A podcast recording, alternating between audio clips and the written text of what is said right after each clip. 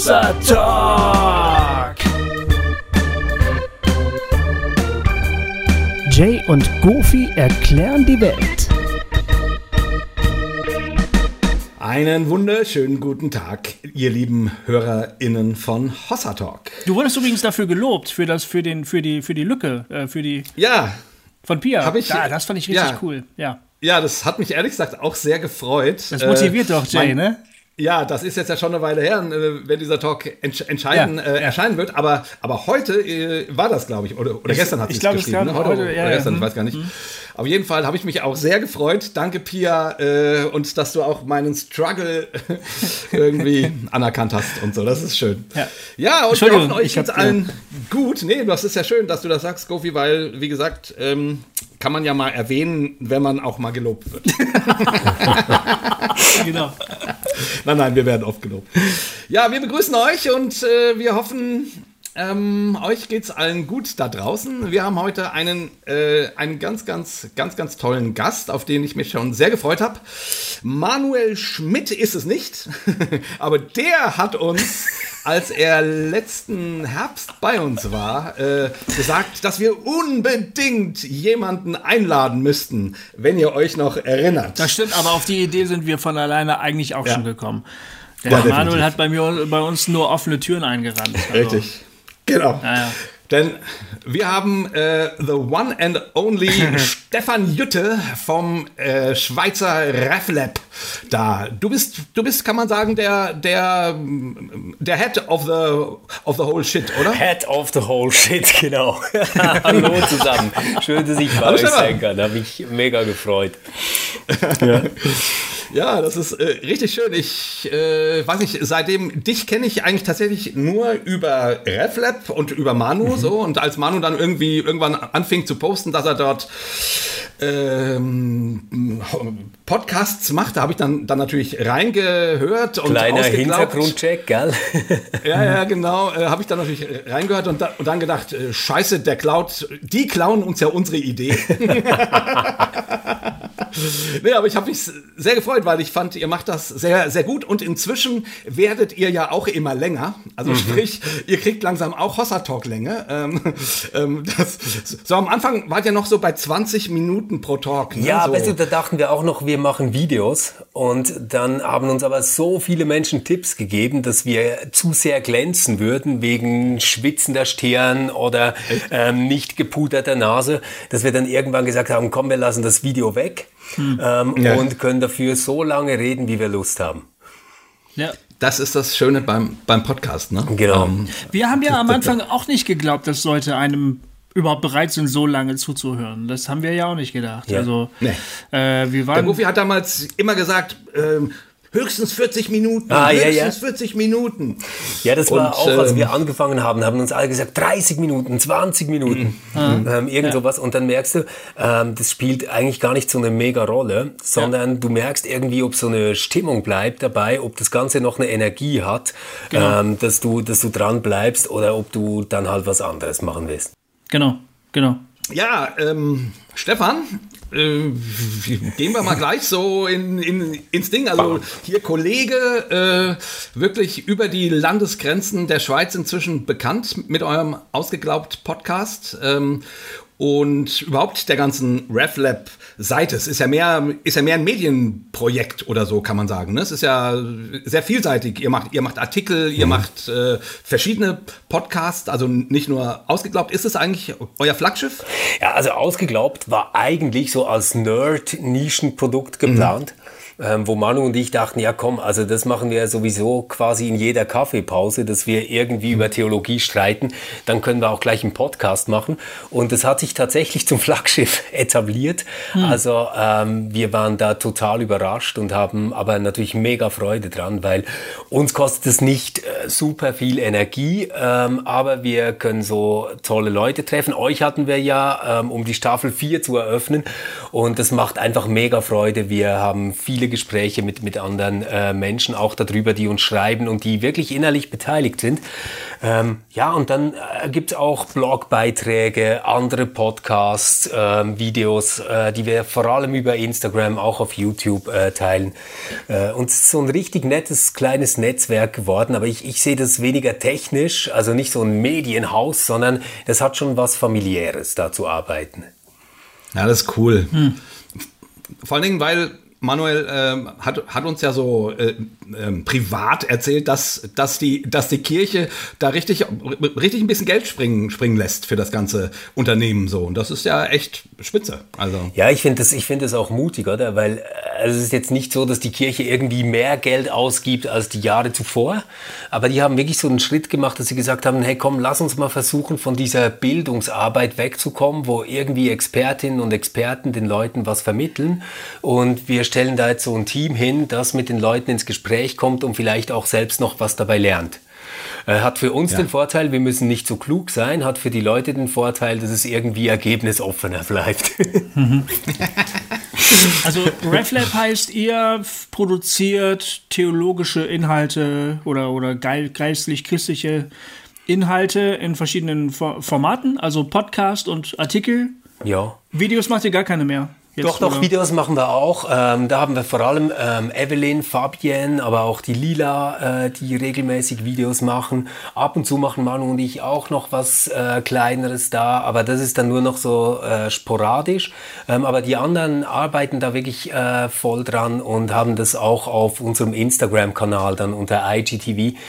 Ähm, ja, dort äh, läuft es so. Und du hast jetzt gesagt, religiöse Inhalte, ja, das stimmt schon. Für uns ist eigentlich noch mal wichtiger, dass ähm, all die Menschen, die bei uns mitarbeiten, wirklich über das sprechen, was ihnen viel bedeutet, was ihnen heilig ist. Und zwar heilig in diesem mhm. umgangssprachlichen Sinn. Also mhm. nicht etwas, wo sie sagen, da erlebe ich jetzt irgendwie ähm, Gott oder sowas, sondern etwas, wo sie sagen, hey, das hat so viel mit mir zu tun, darüber will ich reden. Ach, das ist sehr interessant. Mhm. Also ist das ganz, ähm, ganz divers. Die, die, die, die Themen, äh, über die da ja, kommuniziert voll. wird, das ist total unterschiedlich. Ja, also wenn, wenn du so Lila nimmst äh, mit Holy Embodied, äh, die hat ein sehr starkes Bewusstsein dafür, dass sie das, was ihr heilig ist, ähm, dort, wo sie ähm, vielleicht Transzendenz erfährt oder wie man dem auch immer sagen will, das erfährt sie im Körper. Ah. Und dazu macht sie Podcasts und da macht sie auch Übungen zu, die sie postet. Ähm, und dann kennst du ja eben das, das Nerd-Format ausgeglaubt, wo wir quasi hm. knallharte Dogmatik durcharbeiten. Ähm, und hm. dann, dann gibt es zum Beispiel in Deutschland, kennt man den, äh, den äh, ziemlich gut, glaube ich, den Johann Hinrich Clausen. Der macht so was, ähm, wo spielt eigentlich Religion in unserer Gegenwartskultur eine Rolle und so. Und so haben wir ganz viele verschiedene äh, Formate und Zugänge. Ja. Ja, das ist toll. Das ist so ein äh, richtiges, ähm, wie nennt man das? Ähm, ähm, nicht Konglomerat, sondern so ein, wie nennt man das? Ja, so ein Brainpool eigentlich oder so ein, ja, so ein Think Tank oder sowas, ne? So in der Art. Ja. ja, hat wirklich was Sehr davon, schön. ja, das stimmt. Ja. Ein medialer Think Tank. Ein medialer Think Tank. Sitzt ihr dann auch alle quasi im gleichen Haus oder, oder, oder, oder wie stellt man sich das vor? Also, also es gibt, gibt eigentlich so einen Kern des Teams, der ist mhm. da fest angestellt und hat Arbeitsplätze bei uns im Dachstock. Wir haben so ein ähm, mega schönes, helles Großraumbüro oben im Dachstock, wo wir auch das Podcaststudio und das Filmstudio haben, äh, mit einem großen Konferenztisch. Und da gehören so sechs, sieben Leute dazu, die eigentlich ständig äh, da sind, wenn nicht Pandemie ist. Aber geil, uns gibt es gar noch nicht so viel länger als die Pandemie, deswegen genau. werden wir genau. da mal schauen, wie das wird. Ähm, und dann gibt es aber halt ganz viele Leute, die zum Netzwerk gehören, die wir dann immer so, ich sag mal, viermal im Jahr etwa bei Teamsitzungen dazu einladen, von denen wir Feedback kriegen und denen wir auch Feedback geben. Und äh, mit denen sind wir so gemeinsam unterwegs. Und da gibt es viel so unter vier Augen oder unter sechs Augen Kontakt und mindestens viermal im Jahr halt mit dem ganzen Team. Und das, und die, und das Ganze ist, ist ein Projekt von der reformierten Landeskirche in der Schweiz, ne? der evangelischen reformierten Landeskirche. Ja, also ganz genau so sogar ähm, von der evangelisch reformierten Landeskirche des Kantons Zürich. Also das wäre quasi wie wenn ein Bundesland bei euch sowas veranstalten würde, oder? Okay, ja. Da muss, man, da muss man unterscheiden quasi, ja? Ja, und das, das hat ein bisschen den Vorteil, sobald du etwas schweizweit machen willst, hast du eine mega Bürokratie und Abstimmung und alles dahinter. Ähm, und alles wird irgendwie immer ein bisschen politisch. Und in der Schweiz musst du dich sofort fragen, ja, aber brauchen wir das nicht auch in Italienisch, auf Französisch, was ist mit Rätoromanisch genau. und so. Und wenn du das halt von einer Kantonalkirche hast, dann können die dir quasi mal so wie eine Carte Blanche geben und schauen jetzt mal zu, wie das so läuft.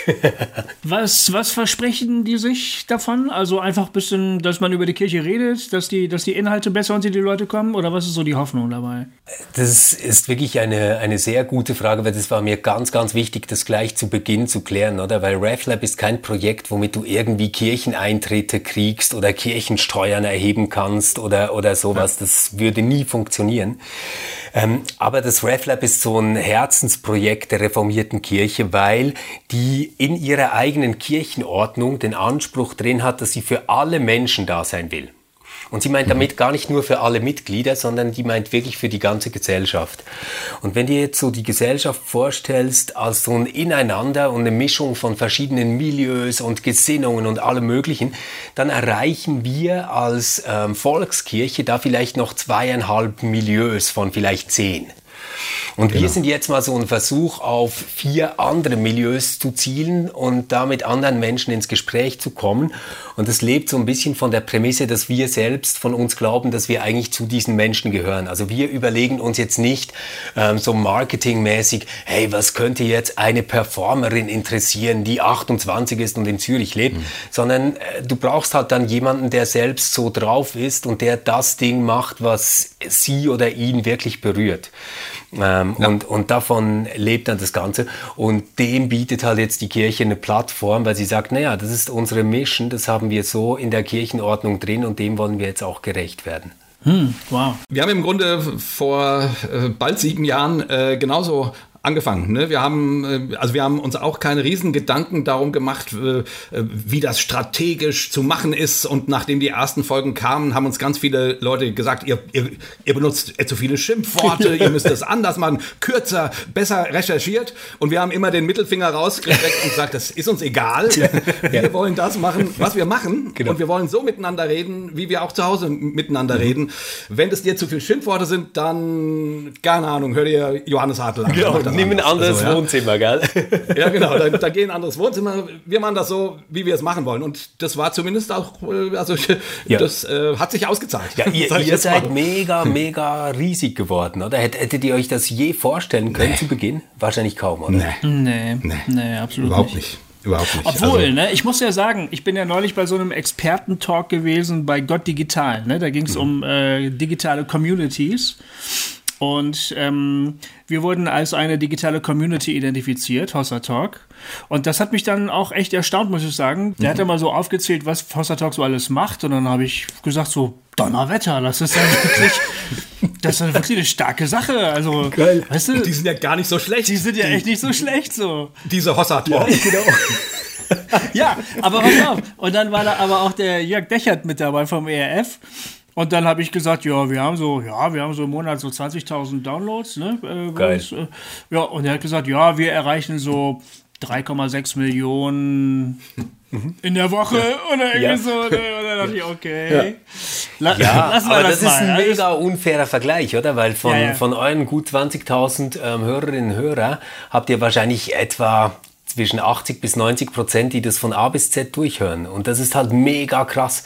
Das, das kriegt kaum irgendein Radioprogramm oder ein Fernsehsender hin. Und deswegen finde ich das halt so beziehungsstark. Also okay. gerade heute hatte ich eine mega rührende E-Mail, hat, hat mir jemand geschrieben, ob ich ähm, nicht äh, beim Geburtstag von seiner Frau vorbeikommen könne. Die höre eigentlich unseren Podcast so gerne, aber jetzt hätte ich was Böses über Meerschweinchen gesagt. Und ähm, irgendwie muss ich diese Beziehung jetzt wieder kitten. Und da denke ich so, so geile Vorstellung, dass wir da irgendwas ja. brabbeln und da sitzt jemand, der wirklich eine Beziehung aufbaut zu dir und ja. das gibt halt mega viel zurück. Was ich jetzt finde, was es neben Podcast echt, echt wenig gibt. Ja, ja, genau. Also ich finde auch so diese äh, die Community, die da entsteht und entstanden ist, äh, mit das Stärkste. Wobei man sagen muss, 20.000 sind nicht 20.000 Personen, Ja. ne? also 20.000 Downloads, weil natürlich wir zwei Folgen pro Monat bringen ähm, und dann und dann gibt's noch Leute, die alte Sachen nachhören, also so, ne? also das Das so 20.000 summiert sich dann Personen. am Ende, ja. Mhm. Genau, sind das dann, äh, also ganz so viele sind es dann nicht, aber es ist schon eine ganze Menge. Also auf ja, jeden Fall war es so, als ich vor zwei Jahren angefangen habe, davon zu reden, dass wir sowas mit Podcasts machen wollen in der, in der Schweiz, da haben mir immer wieder äh, Leute gesagt, ja, kennst, kennst du schon Hossa Talk? Da musst du unbedingt mal reinhören. Ja. Ja. genau. Also das ist schon ziemlich bekannt, äh, merke ich immer wieder. Und äh, das ist natürlich für, für uns, äh, seid ihr die großen Vorbilder, die das schon lange einfach wahnsinnig toll machen. Ach, Dankeschön. Das ist echt schön. Und trotzdem ist es schön, dass ihr jetzt auch da seid. Weil, muss ich Genau. wirklich sagen, weil ihr bringt, ähm, ihr macht nicht dasselbe, aber ihr macht etwas total ähnliches und ihr macht es auf eine wirklich tolle Weise. Also ich, was ich echt schön finde, ist, dass der Garten ein bisschen bunter geworden ist in den letzten Ja. Jahren. So, da Genau. sind neue Sachen entstanden. Genau. Vielleicht auch, weil wir gezeigt haben, es funktioniert. Man kann das ruhig so Genau. machen. Ähm, und jetzt tauchen da Sachen auf, die wirklich großartig sind, finde ich. Also Ja, das ist schon, finde ich auch. Das ist super. Ja. Sehr cool. Ja. Stefan, sag mal, ähm, du äh, in, neulich in einem, in einem ausgeglaubt Podcast, wo ihr über den Zeitgeist gesprochen Ja. habt, da hast du, äh, da hast du Manuel so, so beschrieben als denjenigen, der, ähm, der, wenn Jesus Coca-Cola getrunken hätte, er auch Coca-Cola trinken würde. und, äh, und du, und du seist mehr derjenige, der da, da, da noch mal drei Fragezeichen macht. Genau, genau. Da habe ich sehr gelacht und gedacht, und, und der Manuel hat sich natürlich gleich beschwert. Ja. Und dann hast du es auch wunderschön äh, revidiert und, und, und gesagt, dass, dass du das gar nicht so schlimm findest, sondern dass das ja sozusagen so eine gewisse Spannung hat, wer worauf achtet und guckt. Aber jetzt mal zu dir. Ähm, den Manuel hatten wir ja nun schon da ähm, und er wird dieses Jahr wahrscheinlich auch noch mal wiederkommen. Jetzt wollen wir dich ein bisschen kenn kennenlernen. Also äh, erzähl uns doch mal ein bisschen, wer bist du? Und du bist ja von euch beiden schon der Liberalere, würde ich sagen, oder? Das ist, das ist halt für mich wirklich was, was total witzig ist, dass ich ähm, hier, äh, wo ich bei der Kirche wieder arbeite, so als der Liberalere gelte, weil ich das natürlich herkunftsmäßig überhaupt nicht bin. Also ich äh, bin in einem Dorf aufgewachsen, das sehr stark von dieser Blaukreuz äh, Kinder- und Jugendarbeit geprägt ist. Ähm, Ich weiß nicht, ob ihr das kennt, aber das ist so entstanden aus einem Bedürfnis der Suchtprävention heraus, weil es einfach total viele Alkoholiker gab zu einer Zeit. Und daraus ist dann so ein Zweig entstanden, der sich stark um Jugendarbeit äh, auch gedreht hat. Und ich war da in der Jungschar.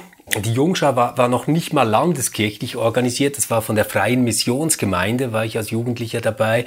Ähm, dann später haben die mit der reformierten Kirche bei uns im Dorf zusammengearbeitet. Also da wurde es schon etwas, äh, wie soll ich sagen, in gelenktere theologische Bahnen auch überführt. Aber ich bin wirklich groß geworden mit all den Liedern und all dem Ding. Was ich, was ich halt nie erlebt habe, war so, ähm, dieses Gottesbild, ähm, vor dem man Angst hat. Also, weiß ich, ich hatte irgendwie diese Frömmigkeit durch die Lieder, ähm, dieses Beten in der Jugendgruppe war alles auch selbstverständlich, aber es war mehr so eine Herzensfrömmigkeit und ähm, so, eine, so eine Freude quasi. Und jetzt weniger so, ähm, und am Schluss wird er auswählen, äh, wer brennen wird und wer scheinen wird oder sowas. Also das, das, das war mir halt wirklich unbekannt. Und ich bin dann wirklich selbst auch in diese Jugendarbeit eingestiegen und ähm, habe das mega gerne gemacht. Bin da dann auch in ein Skilager mit und wir hatten einen ganz, ganz tollen Pfarrer dabei und der hat mich dann wirklich angefixt mit diesem Theologie-Zeug, sage ich jetzt mal. Weil eigentlich hätte ich immer gedacht, ich, ich mache sowas wie Wirtschaft und Recht. Also das habe ich auch belegt als, als Wahlkurse, oder? Und da habe ich dann, da habe ich dann wirklich äh, an so einem Besuchstag an der Uni war das, ähm, hatten die Theologen die coole Idee, äh, kostenloses Mittagessen und währenddessen eine Debatte ähm, zum Thema ob wir gewaltlos leben sollten oder nicht.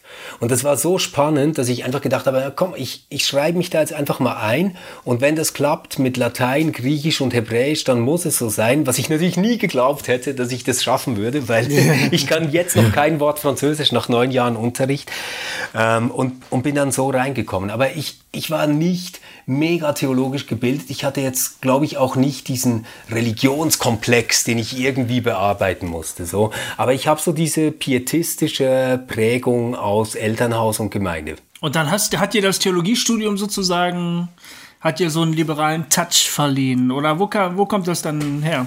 Also als ich angefangen habe, Theologie zu studieren, war, war, mir noch nicht mal bewusst, dass es diese Frontstellung gibt, irgendwie zwischen ah. liberal und positiv.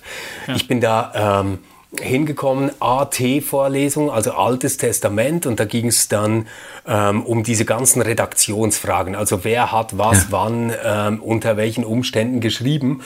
Und dann hat der Professor so in die Runde geschaut, es war wirklich so erste Vorlesungsstunde, und, und sagt so, naja, die ersten fünf Bücher, wer weiß, wer die geschrieben hat. Und ich dachte so, hey, sind die alle noch am Pennen? Die heißen ja 1. Mose, 2. Mose. Also was, was ist los mit den Leuten? Und habe mich da mal gemeldet, habe gesagt, ja, äh, Mose steht, steht eigentlich äh, meistens drüber.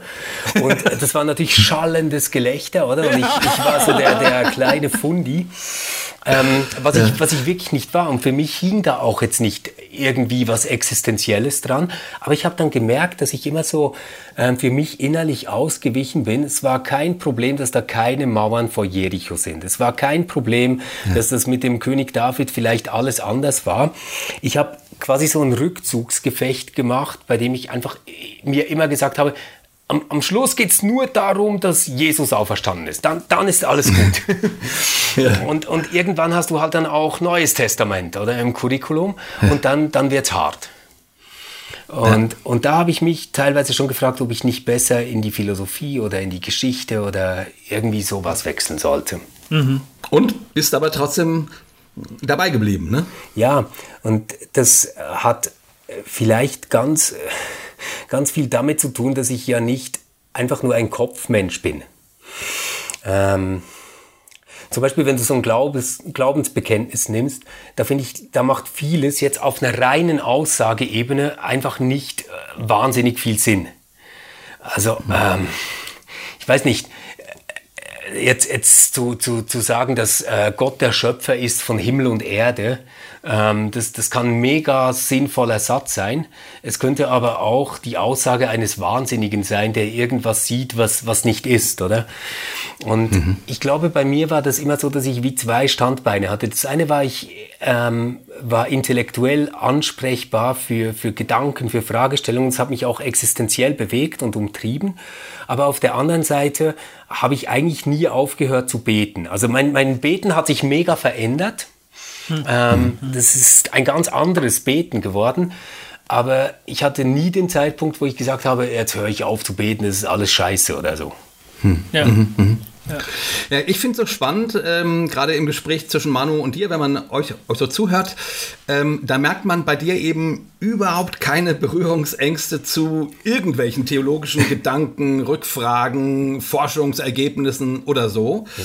Und ich nehme an, das kommt natürlich daher, dass für dich, so, also dass die Frömmigkeit, mit der du eben aufgewachsen bist, da war nie äh, sozusagen das Elementarste, dass die Bibel Wort für Wort stimmt. Ne? Nee. Sondern es ging mehr darum, äh, der Botschaft von Jesus zu folgen. Mhm. So höre ich das so. Ne? Genau. Und, und jetzt bei Leuten wie, wie uns, äh, da war immer quasi, also, oder es gab zumindest eine Zeit, an die erinnere ich mich, äh, dass ich gedacht habe, wenn mir jemand, also wenn die Bibel nicht, also ähm, nicht das äh, Wort Gottes ist ohne Widersprüche, mhm. dann kann ich alles vergessen. So, also, ne, ähm, ja. ähm, wenn, wenn eine Sache nicht so passiert ist, wie sie da steht, dann kann ich, äh, dann, dann ist nichts mehr sicher, mhm. sozusagen. Mhm. Und, äh, und deswegen brauchen es Leute wie wir unter Umständen ein bisschen länger, um, um sich da so äh, abzuarbeiten und auch zu einem neuen oder, oder zu einem anderen, äh, freieren Bibelverständnis zu kommen. Bei dir merkt man, deswegen sage ich das, bei dir merkt man das immer, dass du diese Not nie hattest. Und das finde ich sehr, sehr schön. Danke. Also es ist auch so, dass ich das durchaus irgendwie in meiner christlichen Sozialisierung schon auch aufgeschnappt habe. Also ähm, da gab es eine mega Faszination für Qumran zum Beispiel. Oder? Also mhm. Qumran war, ich, ich weiß nicht, ob die Hörerinnen und Hörer das äh, kennen, aber das sind ja diese Höhlen, in denen man ähm, Papyri-Rollen äh, gefunden hat, die äh, so auf die Zeit, ich sage jetzt mal so 50 vor Christus zurückgehen und da findest mhm. du halt praktisch mit wirklich geringsten Abweichungen ähm, Texte des Alten Testaments und das sind halt einfach wirklich sehr alte Handschriften, die weit zurückgehen. Und das, das wurde immer wieder so als Beweis in Stellung gebracht, dass das halt wirklich ganz wortgetreu, Wort für Wort wiedergegeben wurde und so. Ich finde das heute noch faszinierend, dass das so war. Aber das ändert ja irgendwie nichts daran, dass wir es mit Texten zu tun haben, in denen Menschen uns etwas ans Herz legen oder zu denken aufgeben, was sie mit, mit Gott erlebt haben oder mit Gott verbinden und da jetzt nicht ein Gott direkt zu mir spricht. Viel mehr Mühe hatte ich in, in meiner christlichen Sozialisierung so mit den Typen, die äh, auch zu unserer Kirchgemeinde gehörten, die dann den Heiligen Geist haben reden hören. Und der wusste dann mhm. manchmal auch bei Kirchepflegesitzungen, wofür das Geld jetzt ausgegeben werden soll und wofür oh ja. nicht, oder? Mhm. Und, und diese äh, Machtfragen und diese quasi Inanspruchnahme von Autorität, das ist vielleicht am ehesten das, was ich auf diese quere Art und Weise erlebt habe. Mhm. Mhm. Mhm. mhm. Hast du da also größere Berührungsängste so, sozusagen in die Richtung? Vielleicht nicht mehr so, aber es war etwas, was ich irgendwie immer für äh, mindestens so eine potenzielle Gefahr gehalten habe. Hm. Ähm, da war mir immer unwohl. Also so mit jetzt wirklich, ich weiß nicht, so fundamentalistischen Bibelverständnissen oder so. Da kann man ja irgendwie dann sagen, man lässt es ganz mit der Diskussion oder man wechselt so auf eine binnenlogische Ebene. Und mhm. ähm, ja, sagt sich halt dann, okay, gut, komm, dann, dann äh, mache ich das jetzt mal mit und argumentiere rein aus diesen Texten heraus. Das kann man ja auch machen. Mhm. Ja. Aber, aber sobald jemand halt Stimmen hört und nicht denkt, dass er oder sie verrückt ist, wird es irgendwie mega unübersichtlich und es wird total schwierig zu klären, wie jetzt etwas Autorität hat oder warum nicht. Ja. Ganz ja, genau. Stimmt. Ich weiß genau, wovon du sprichst. Ja. ja, ja, ich weiß genau, wovon du sprichst. Mhm. Das ist, und je nachdem, wie viel, wie viel äh, ähm, Hybris diese Menschen haben, umso anstrengender wird es dann. Ja, genau, genau. Ja. Das geht ja immer mit einer gewissen Hybris einher. Also das ist ja, auch dann das Problem. Ja, voll. Ja gut, okay. Also das ist, das ist spannend. Also das ist, so ein bisschen deine Vorgeschichte. Da kommst du her. Mhm. Mittlerweile hast du, hat dein Glaube, äh, wurde gerüttelt und geschüttelt. Nehme ich mal an. Also ja. du musstest dich durch einige Dinge durchkämpfen, wie wir alle in unserem Alter so. Ähm, und jetzt kommt man am anderen Ende wieder raus und guckt sich um, was noch da ist, sozusagen, genau. oder? Genau. Und das, das Verrückte ist aber, wenn ich sagen müsste, was noch da ist, also jetzt im Sinne von einer Checkliste, glaubst du noch, dass ähm, mhm. der liebe Gott das Meer geteilt hat und Mose mit dem Volk durchgewandert äh, ist oder Jesus übers Wasser ging oder äh, all, all, all diese Dinge sind irgendwie weg, das gebe ich zu. Und sogar dieses große Rückzugsgefecht, das ich vielleicht während drei Jahren meines Studiums gekämpft habe, nämlich ähm, er muss aber auferstanden sein, und zwar leibliche Auferstehung oder so, ähm, sogar das ähm, hat irgendwie an Spannung verloren. Und gleichzeitig ist es mir alles wieder unheimlich lieb geworden. Also ich ähm, würde sagen, ich, ich liebe die Bibel heute kein bisschen weniger als äh, vor meinem Studium. Ich kenne sie besser. Hm. Ich ähm, lebe mehr mit gewissen Texten. Andere Texte interessieren mich manchmal ein ganzes Jahrzehnt nicht. es gibt mhm. sogar mhm. viele Texte, bei denen das so ist. Mhm. Ähm, trotzdem fühle ich mich wahnsinnig aufgehoben und würde von mir schon sagen, dass ich in der Beziehung mit Gott lebe aber das halt ganz, ganz anders ist, als es vorher war. Also es war vorher alles viel gegenständlicher, es war anfassbarer, es war greifbarer und ich konnte es alles klarer beurteilen. Und für, für mich hing alles daran, dass dieser Jesus, den sie getötet haben, dann, ich, ich sage das jetzt so primitiv, wie ich mir das gedacht habe, quasi wiederbelebt worden ist, da das Grab verlassen hat ähm, und gezeigt hat, hey, ich bin am Tod nicht zugrunde gegangen. Die Ungerechtigkeit mhm. hat nicht gesiegt. Und mittlerweile ist es für mich wirklich nicht mehr wichtig. Also ich, ich sage das offen, ich, ich glaube nicht, wenn wir damals eine Kamera davor gestellt hätten, dass der jetzt auf dem Bild wäre.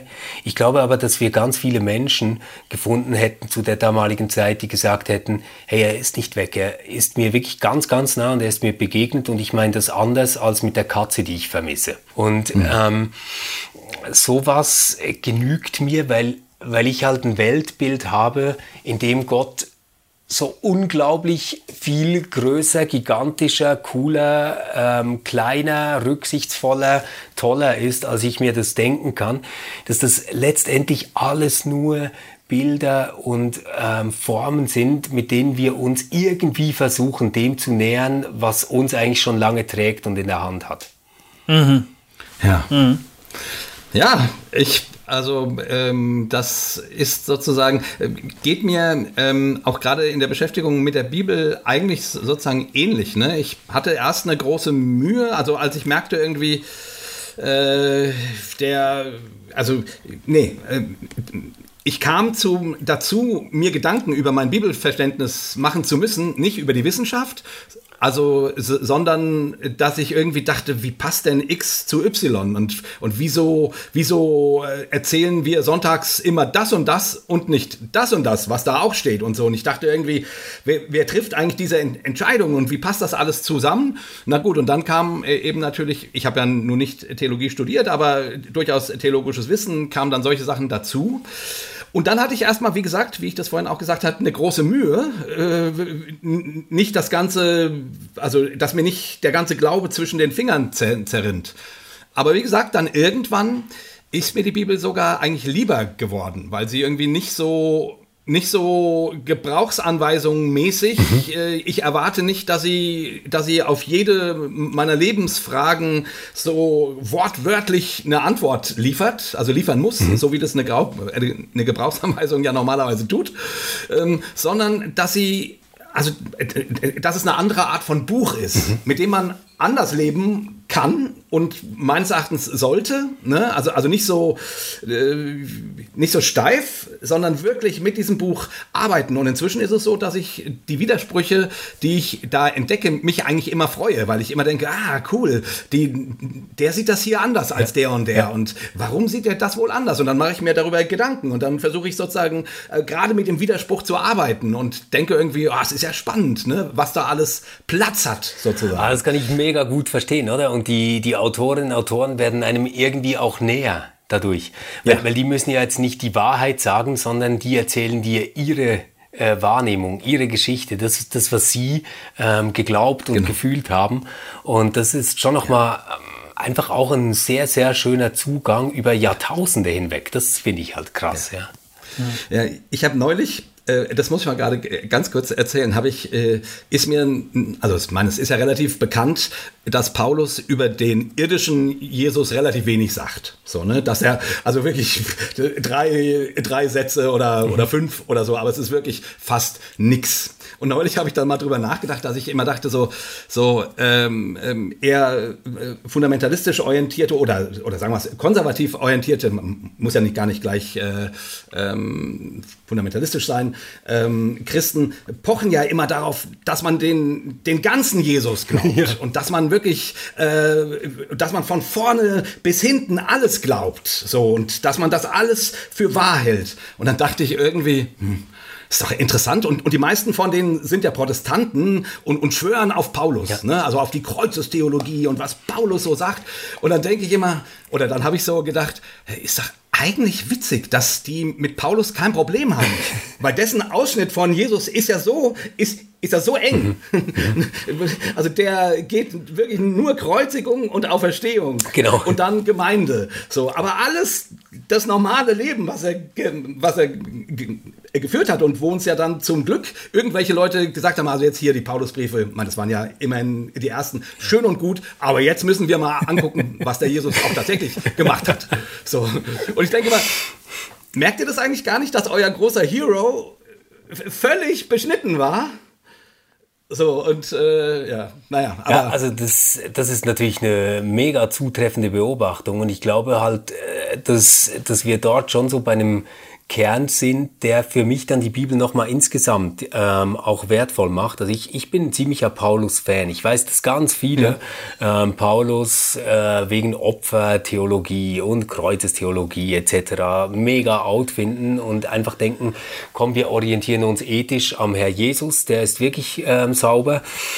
Aber ich, ich, ich finde Paulus toll und ich glaube, dass ähm, ein großer Teil davon, dass wir Christinnen und Christen uns auch an der Bibel festhalten und orientieren, eigentlich auf diesen Paulus zurückgeht. Weil, weil der eine super große Anstrengung unternommen hat, zu zeigen, dass das, was sich ihm an diesem Jesus Christus erschlossen hat, verstanden wird ähm, auf diesem Hintergrund, den er verinnerlicht hat von dieser Schrift, also von der Torah.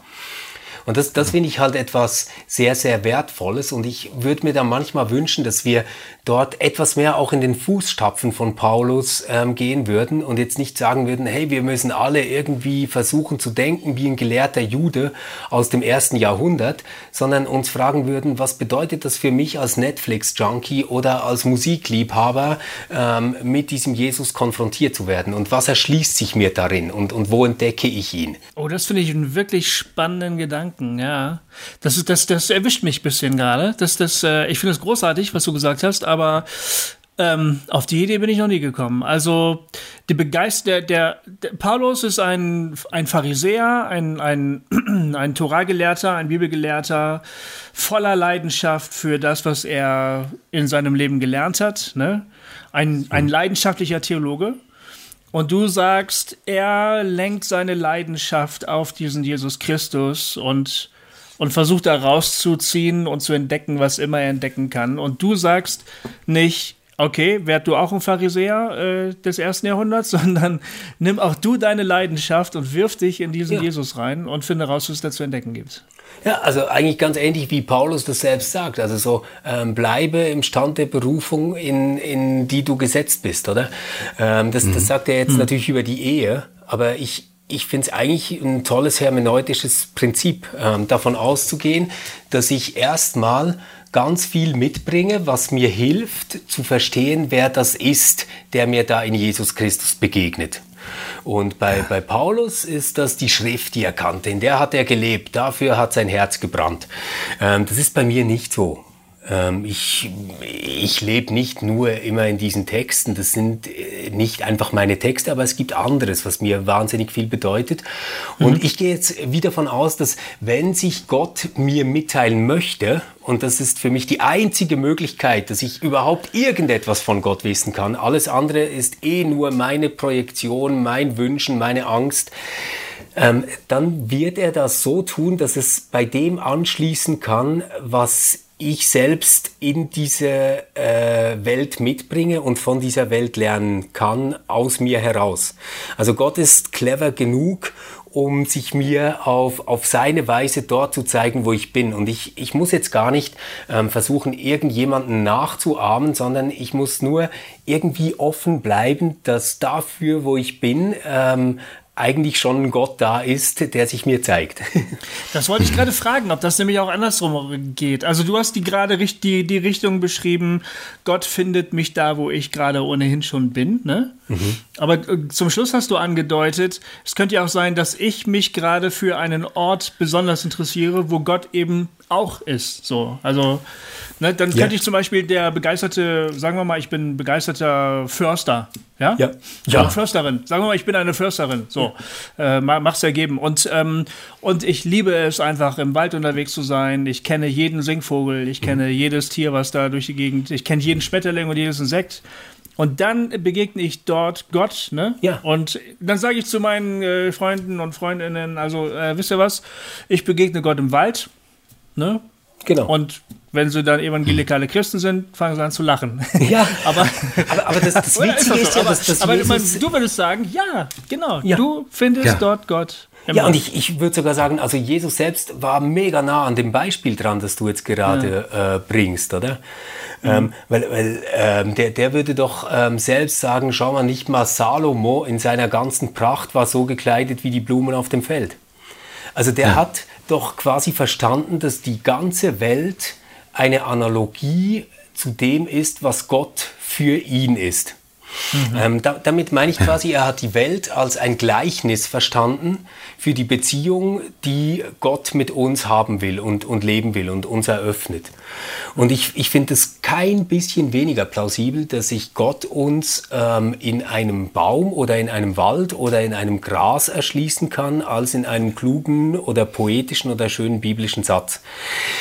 Der Grund, warum wir ähm, das anders gemacht haben, ist natürlich, dass wir mit ähm, heiligen Texten eine Mitte schaffen, die medial viel, viel leichter zu teilen ist und du eine Kirche darum herum organisieren kannst und eine Auslegung und eine Ordnung äh, schaffen kannst, die dem Ganzen eine Dauer gibt. Und, und es nicht mehr... Naja. ja.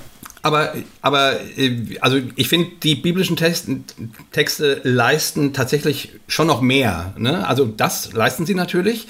Aber ich meine, sonst, also wenn man nun gar nichts hätte, an dem man sich orientieren kann, dann würde ja tatsächlich alles stimmen. So, der eine sagt, äh, ich finde Gott auf dem Schlachtfeld, wenn ich die Feinde niedermetzel. Genau. Äh, und der nächste sagt. das klingt sehr ähm, alttestamentlich, ne? Das muss man Ja, genau. ist so, ja.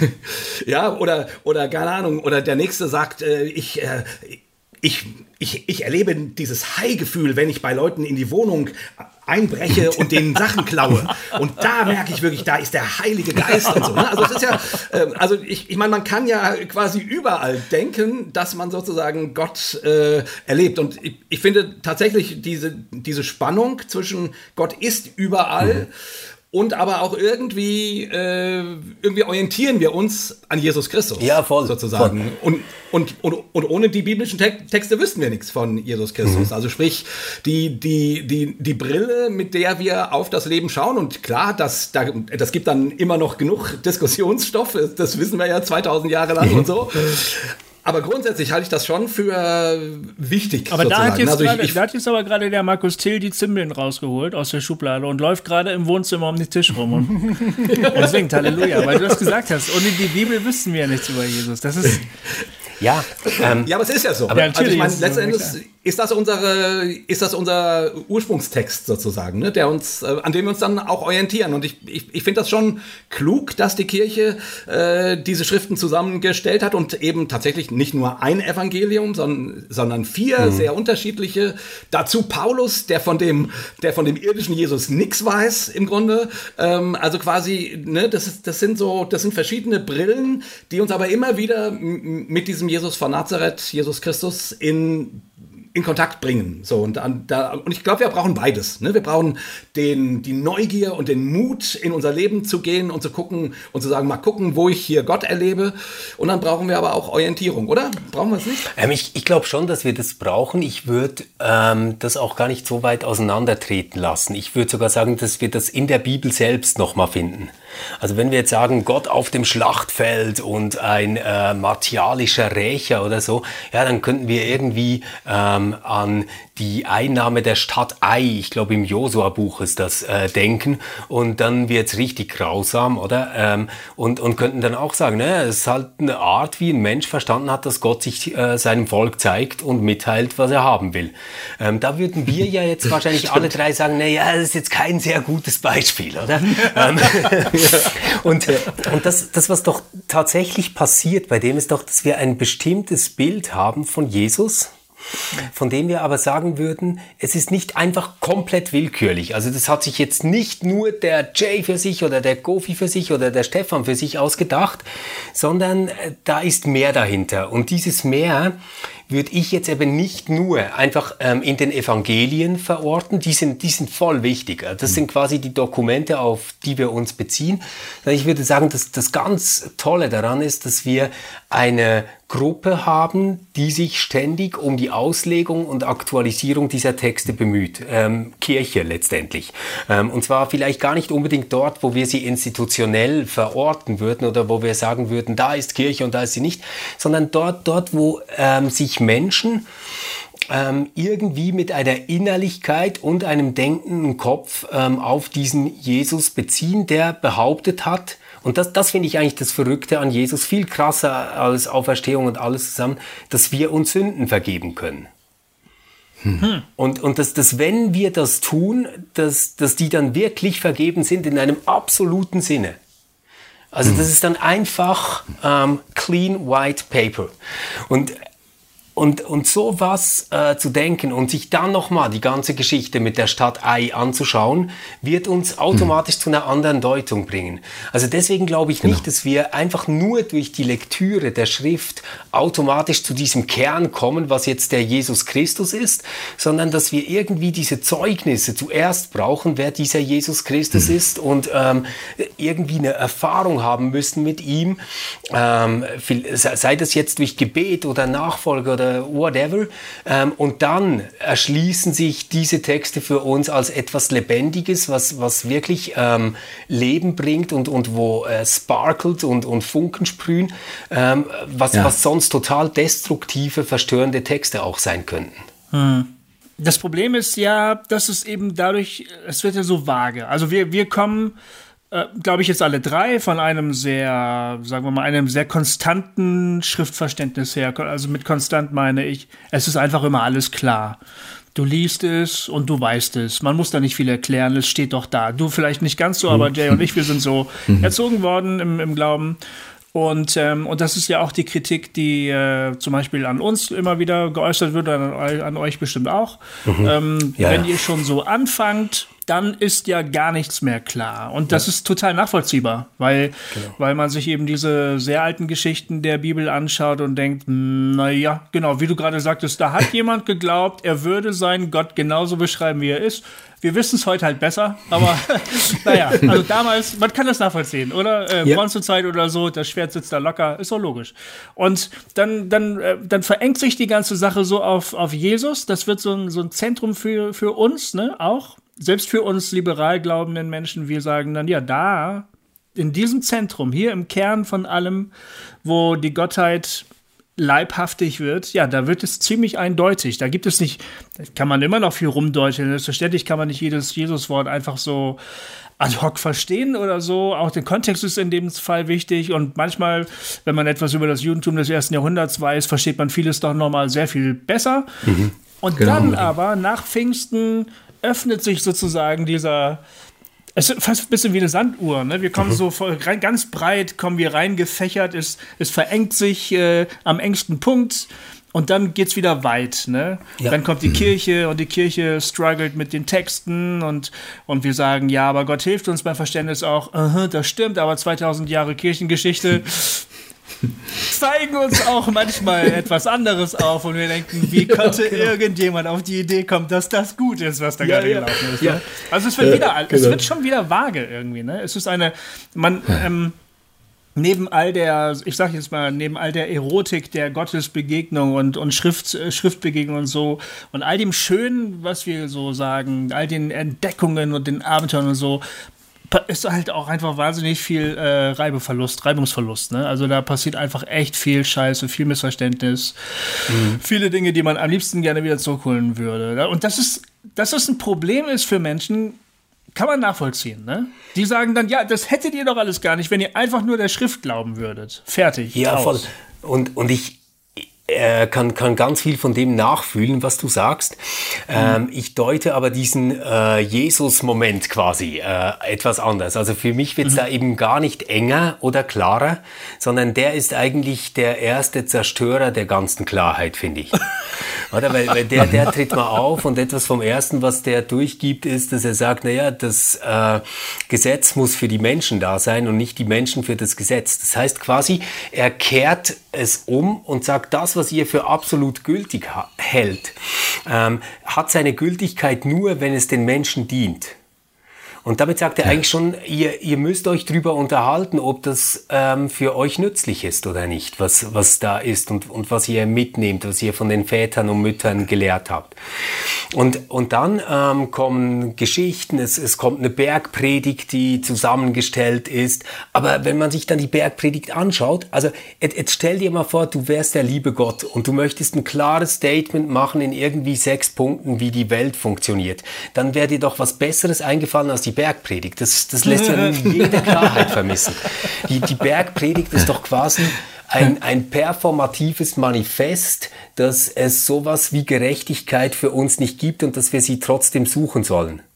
Also äh, man, man, man wird doch das nicht so verstehen wollen, dass das heißt, wenn äh, dein Auge begehrt äh, deines nächsten Frau, dann reiß es lieber raus. Es ist besser, äh, ein Auge zu verlieren, als in der Hölle zu braten.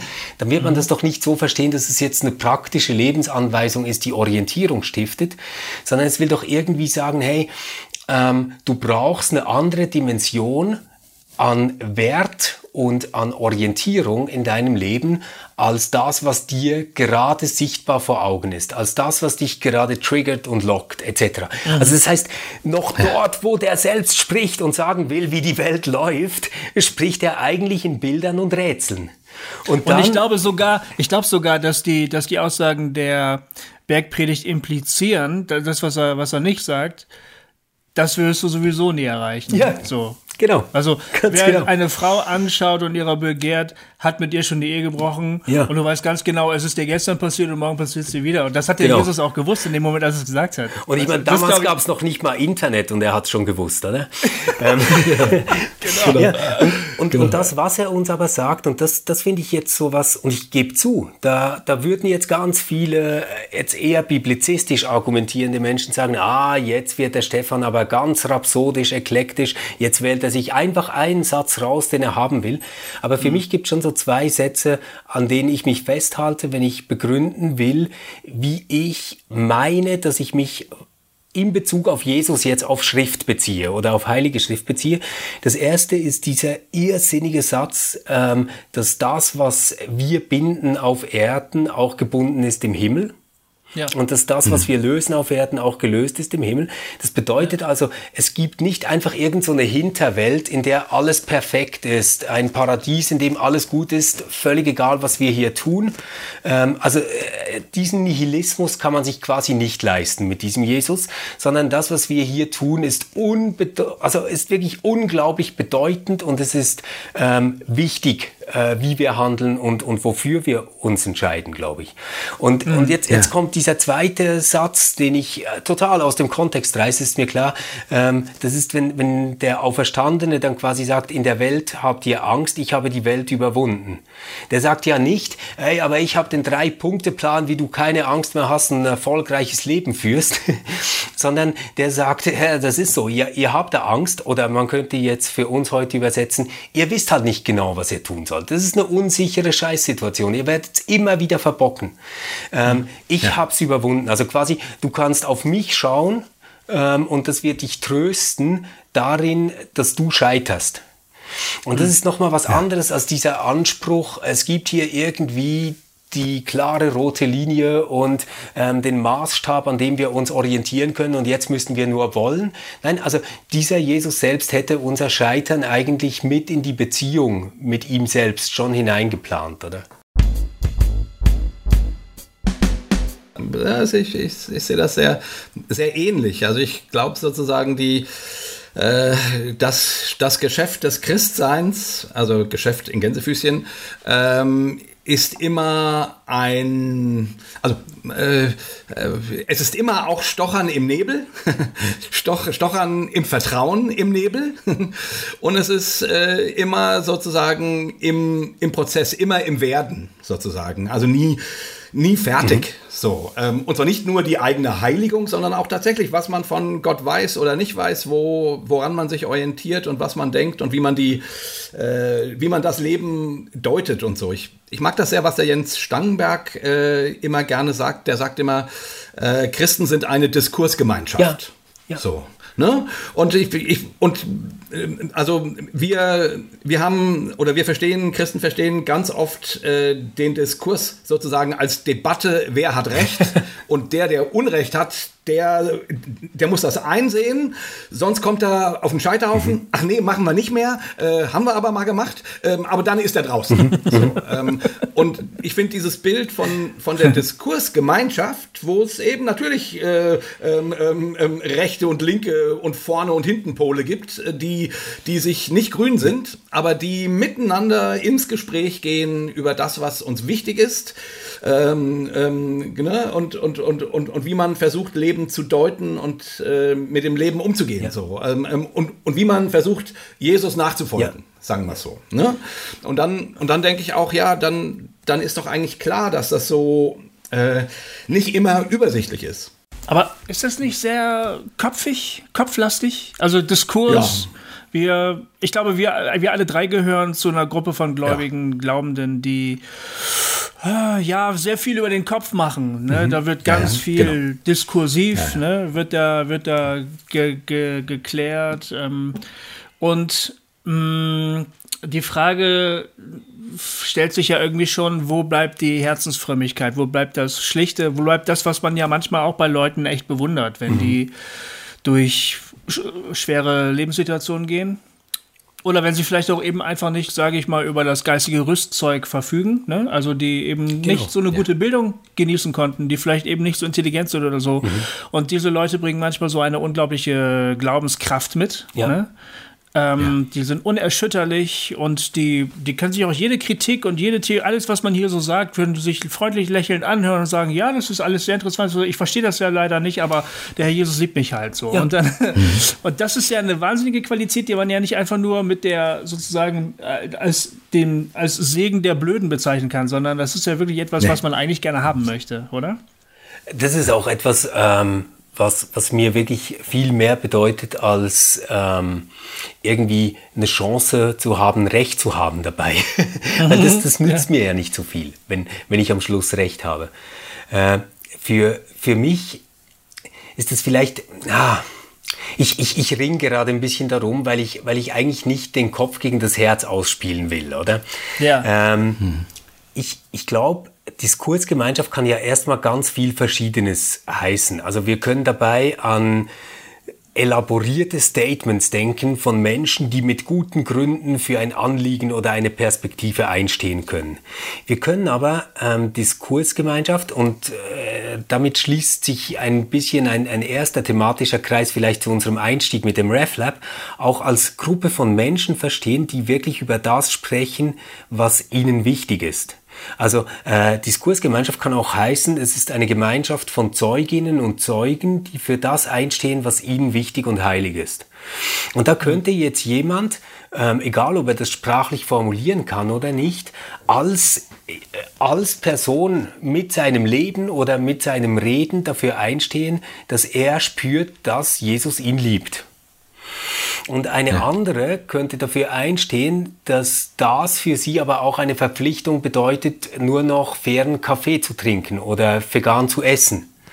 Und ich würde es gar nicht gegeneinander ausspielen, sondern ich würde wie sagen, na ja, das sind ähm, verschiedene Zugänge, an die das anknüpfen kann, was mir nochmal auf eine andere Art in diesem Christus begegnet. Mhm. Ja. Und, und Diskursgemeinschaft wäre dann quasi an eine Regel geknüpft, nämlich dass wir aufhören, über ähm, Dinge zu fabulieren und, und sprechen, von denen wir keine Ahnung haben, sondern uns ein bisschen selbst bescheiden und Zeuginnen und Zeugen bleiben dessen, was wir wirklich ähm, gespürt haben, dessen, was uns wirklich äh, fasziniert und begeistert im, im Wortsinn. Ja, ja, ganz genau. Ja, ganz genau. Ähm, ich Du, als wir in der Vorbereitung, ähm, und das passt jetzt, finde ich, ganz gut, da sozusagen den, den, den Schritt hinzugehen, ähm, haben wir uns ein bisschen darüber verständigt. Ich, ich habe dich gefragt, was beschäftigt dich? Und ja. du hast mir geschrieben, ähm, was mich persönlich sehr beschäftigt, ist die Frage, wie man in einer zweiten Naivität nachdem man eingesehen hat, dass religiöse Überlieferungen kontextuell entstanden sind, keine Tatsachenberichte darstellen und so weiter, wie man danach fröhlich glauben kann. Oft wirkt aufgeklärter Glaube auf mich sehr blutleer. Also etwas knackiger. Wie geht Glaube, nachdem er gegangen ist? und das hast du super formuliert und das ist, glaube ich, eine Frage, mit der sich ganz viele unserer Hörer auch immer wieder beschäftigen, weil sozusagen Hossa Talk steht ja ein bisschen so als so für äh, wir dekonstruieren alles, aber mhm. wir wollen ja auch wieder rekonstruieren oder konstruieren ja. und so. Und ich, ich finde sozusagen, was, ähm, erklär mal ein bisschen, wie du zu dieser Frage kommst. Ja, ähm, wir, wir sind ja schon so ein bisschen biografisch durchgegangen, oder? Und ähm, klar, also der Anfang meiner Frage ist eigentlich dort, wo ich jetzt biografisch aufgehört habe. Also dieses mhm. Moment, wo ich irgendwann kapiert habe, hey, das ist jetzt nicht einfach ein historischer Augenzeugenbericht, der mir sagt, was da passiert ist und von dem aus ich mir jetzt die Welt erschließen kann. Und dann gerät ja zunächst mal eine Menge ins Wanken. Man, man kann sich dann wirklich fragen, na ja, okay, was gilt dann jetzt noch? Ist jetzt alles einfach relativ, ist alles unwichtig etc. Ähm, das, das Gottesbild wird irgendwie ganz beweglich. Man, man kriegt ihn nicht mehr zu greifen, diesen lieben Gott, den man kannte, seit man ein Kind ist. Und äh, was, was mir dann aber nicht passiert ist, ist, dass er mir unwichtig geworden ist. Hm. Trotzdem wusste ich aber erstmal gar nicht so wirklich, was es denn jetzt noch zu kommunizieren gibt über christlichen Glauben. Also solange du in einem Bild lebst, dass ähm, allein der Herr Jesus dich frei macht und errettet ähm, vom Tod, und dass das die Hoffnung ist, die du allen Menschen mitteilen musst, weil sonst ein Verderben auf sie wartet oder whatever, ist eigentlich ziemlich klar, welche Mission du hast. Mhm. und, und du wirst auch ziemlich viel Energie haben dafür. Aber was machst du jetzt, wenn du eigentlich merkst, dass es äh, sehr viel weniger zu reden gibt und sehr viel mehr zu spüren oder zu fühlen? Mhm. Ähm, dass äh, das, was du wirklich meinst, was wirklich mit dir zu tun hat, gar nicht mehr unbedingt ähm, sich in Sprache äußert, ähm, du das nicht einfach in Sätze über etwas in der Welt formulieren kannst, sondern quasi nur noch ähm, ständig Befindlichkeiten, Beziehungen ähm, von dir selbst äh, wahrnimmst, oder? Ja. Und da habe ich manchmal das, das Gefühl, dass das eine große Schwäche jetzt eher liberaler Theologie ist, dass, dass hier so eine Insbrunst, ein Pathos fehlt, dass man ja wirklich bei fundamentalistischen oder biblizistischen Kreisen ganz stark spürt. Die brennen dafür, mhm. die, die wissen, was sie wollen. Und, und bei, bei uns denke ich manchmal so, ja, ähm, wir finden das alles zwar schon auch ziemlich cool, ähm, aber äh, ja, es ist jetzt nicht so, dass man sagen würde, ähm, Stephans Leben ist ein brennendes Zeugnis für die Liebe Gottes, die sich offenbart hat in Jesus Christus, sondern Stephans Leben ist auch ein Zeugnis dafür, dass er sehr gerne Wein mag, hm. ähm, sein Leben genießt ähm, und äh, gerne Bücher liest. Also ja. ja. ja. ja ich finde das total ähm, total interessant, weil ich mir diese Frage so auch stelle, ne? wie du es gerade gesagt hast. Ich weiß, als ich zum Glauben gekommen bin, da gab es da gab's nur noch Jesus, so alles Jesus, mhm. alles Jesus und so. Und das war und es war auch schön. Ne? Da waren mhm. wirklich sehr schöne Momente dabei, wo man gebrannt hat und sich auf die Straße gestellt hat und peinliche Lieder gesungen hat und sich geschämt hat und gedacht hat, ah, ist das wirklich so geil, was ich hier mache? Aber egal, ich brenne ja für Jesus. Ne? Also es ist, also da war nicht alles gut, will ich damit sagen, aber es war zumindest immer mit dieser mit dieser Ausrichtung verbunden und ähm, und das ist natürlich dann, aber da war auch alles klar. da war klar, äh, was du zu glauben hast, da war klar, äh, was, äh, wie die Welt ist und so weiter. Ne? Und dann kommt das alles ins Wanken ähm, und dann, frag, dann fragt man sich halt, ja, was, ist das jetzt nur noch so eine, so eine, so eine Weltanschauung? Ne? Also ist, es, ist mein Glaube für mich jetzt sozusagen nur noch der Unterbau, da gibt es einen Gott und ja, der hat sich in Jesus Christus offenbart und so und ich gehe auch äh, ab und zu mal in die Kirche und höre mir da was an. Also ist es mehr so ein Unterbau? Ähm, und äh, oder gibt es oder gibt es noch oder gibt es sowas wieder wie ein ähm, boah ich bin begeistert darüber gläubig mhm. zu sein gläubig sein ja. zu dürfen, ähm, ja. mich Gott anzuvertrauen, Jesus Christus zu versuchen nachzufolgen, was immer das auch bedeutet. Und mhm. ähm, ja, das frage ich mich auch ganz oft, ne, weil ich, weil ich merke gerade bei so, also im, im Protestantismus ist Glaube ja oft echt so ein intellektuelles Ding irgendwie. Und wenn das dann intellektuell äh, wackelt, dann ja. wackelt plötzlich alles. So. Ja, ähm, ja.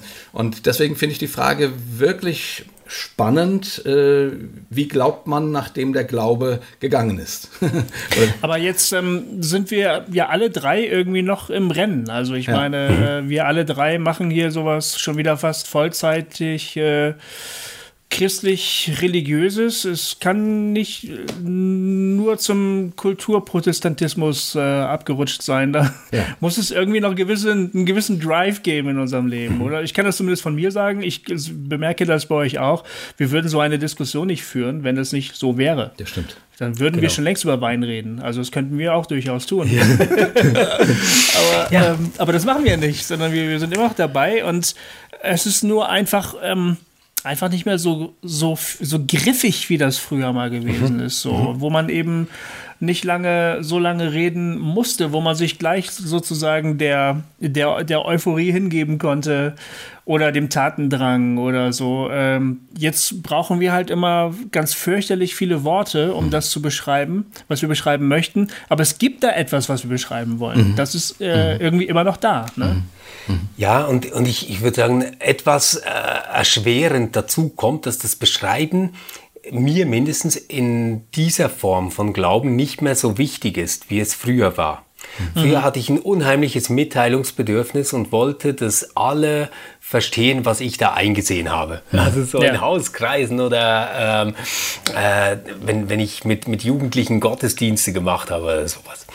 Aber mittlerweile ist es vielleicht eher so, dass ich ähm, nicht mehr so genau weiß, was man sagen muss, aber eine große Verwunderung erlebt habe, dass ich immer noch Glauben habe. Mhm. Ja. Und, und das, das meine ich wirklich ganz konkret so, dass ich merke, ähm, ja, es gibt vieles, viele, viele Bilder, die ich aufgegeben habe und viele Texte, die ich anders verstehe, als ich sie früher verstanden habe. Was aber bleibt, ist, dass ich glaube, dass wenn ich selbst ähm, still werde und da nichts mehr ist, dass dann da immer noch Gott ist, ähm, die mich hält und der mich trägt. Das ist, das ist für mich eine total interessante Beobachtung, dass ich ähm, das dann wieder in diesen Bildern denke, ähm, die ich eigentlich dekonstruiert habe mhm. ja. und diese Bilder wie neu umarmen kann. Ja. Ja. Also gerade weil ich sie nicht mehr aufrechterhalten muss, fliegen sie dann in solchen Momenten zu und ich kann sie schön finden, ohne dass ich aber denke, ich muss mich rechtfertigen für diese Bilder. Mhm. Das, das Gefährliche ist jetzt aber, sobald man dann so spricht, spricht man eigentlich wieder gegenständlich über dieses ganze Religionsthema und über Gott und ähm, spricht so, wie man vielleicht früher geredet hätte, meint was anderes damit, fühlt etwas ganz anderes damit ähm, und, und fragt sich dann, ob man eigentlich ein Fallspieler ist in dieser ganzen Geschichte drin, oder? Ja, ah, das ist, ja, genau. Mhm. Es ist aber, glaube ich, einfach das Problem der religiösen Sprache, oder? Mhm. Ich meine, ich habe heute Johannes 16 gelesen. Ähm, da sagt Jesus, äh, ihr seid traurig, weil ich euch sage, ich gehe. Keiner von euch fragt mich, wo gehst du denn hin? Und ich sage euch, es ist sogar besser für euch, dass ich gehe, denn sonst würde der Tröster gar nicht kommen, der euch dann in alle Wahrheit führt. Ne?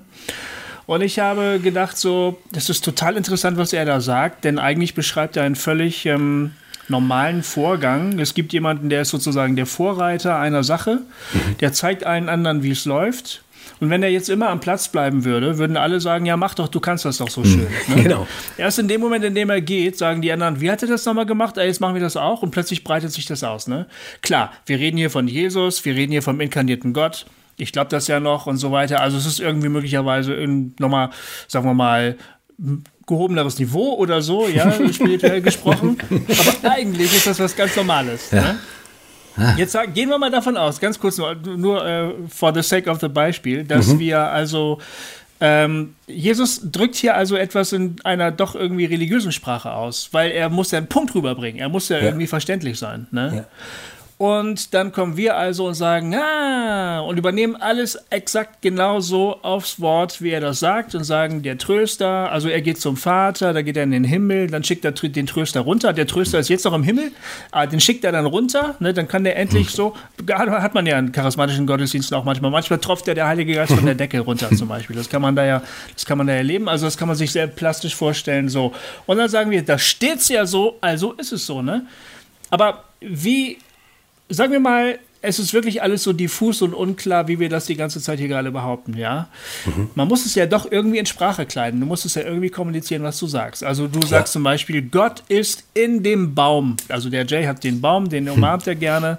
Und der mhm. Jay sagt, Gott ist im Baum. Und dann kommt einer und sagt, du Pantheist, genau. Gott ist nicht der Baum. Du verwechselst mhm. Geschöpf mit Schöpfer. Und dann sagt der Jay, ja verdammt, ich weiß, aber wie soll ich es denn sagen? Ja, genau, weißt du? genau. Es genau. ist so dieses, dieses, dieses Sprachproblem irgendwie, dass und, man irgendwie immer ja. wieder beim Konkreten landet. Und, und wir, wir kommen da nicht raus. Also auch ähm, im, im Glaubensbekenntnis selbst, oder? Wo, wo die sich wirklich Mühe gegeben haben, ähm, mhm. auf den Punkt zu bringen, was sie eigentlich meinen damit. Haben ja. die so Sätze drin wie hinabgefahren in die Hölle. Ja. Ähm, wo, wo wir heute einfach sagen müssen, was? ähm, also wenn, wenn, wenn, wenn doch jetzt jemand ernsthaft über, äh, ersetzen wir einfach mal Jesus durch Max. Und jetzt, jetzt würde jemand sagen, ja, Max, ähm, der äh, hat gelitten, äh, wurde gekreuzigt, ist gestorben und ist dann in die Hölle hinabgefahren und dann ist er auferstanden ähm, am, am dritten Tag. Dann würden wir doch einfach sagen, na ja, jetzt, jetzt brauchen wir einen Arzt mit, mit guten, guten Medikamenten. Aber mhm. wir wissen ja, ähm, glaube ich, intuitiv, dass damit mehr gemeint ist als einfach nur diese Plattitüde, ja, für Gott ist alles möglich und weil das der inkarnierte Gott war, ähm, konnte der auch auferstehen oder so. Wir, wir meinen doch etwas mehr damit, nämlich vielleicht meinen wir die Aussage damit, dass wenn ähm, Gott auch im Reich des Todes war, also in der Hölle, hm. dann gibt es auf der ganzen Welt und in allem, was wir uns denken können, keinen gottlosen Ort mehr. Genau. Ja.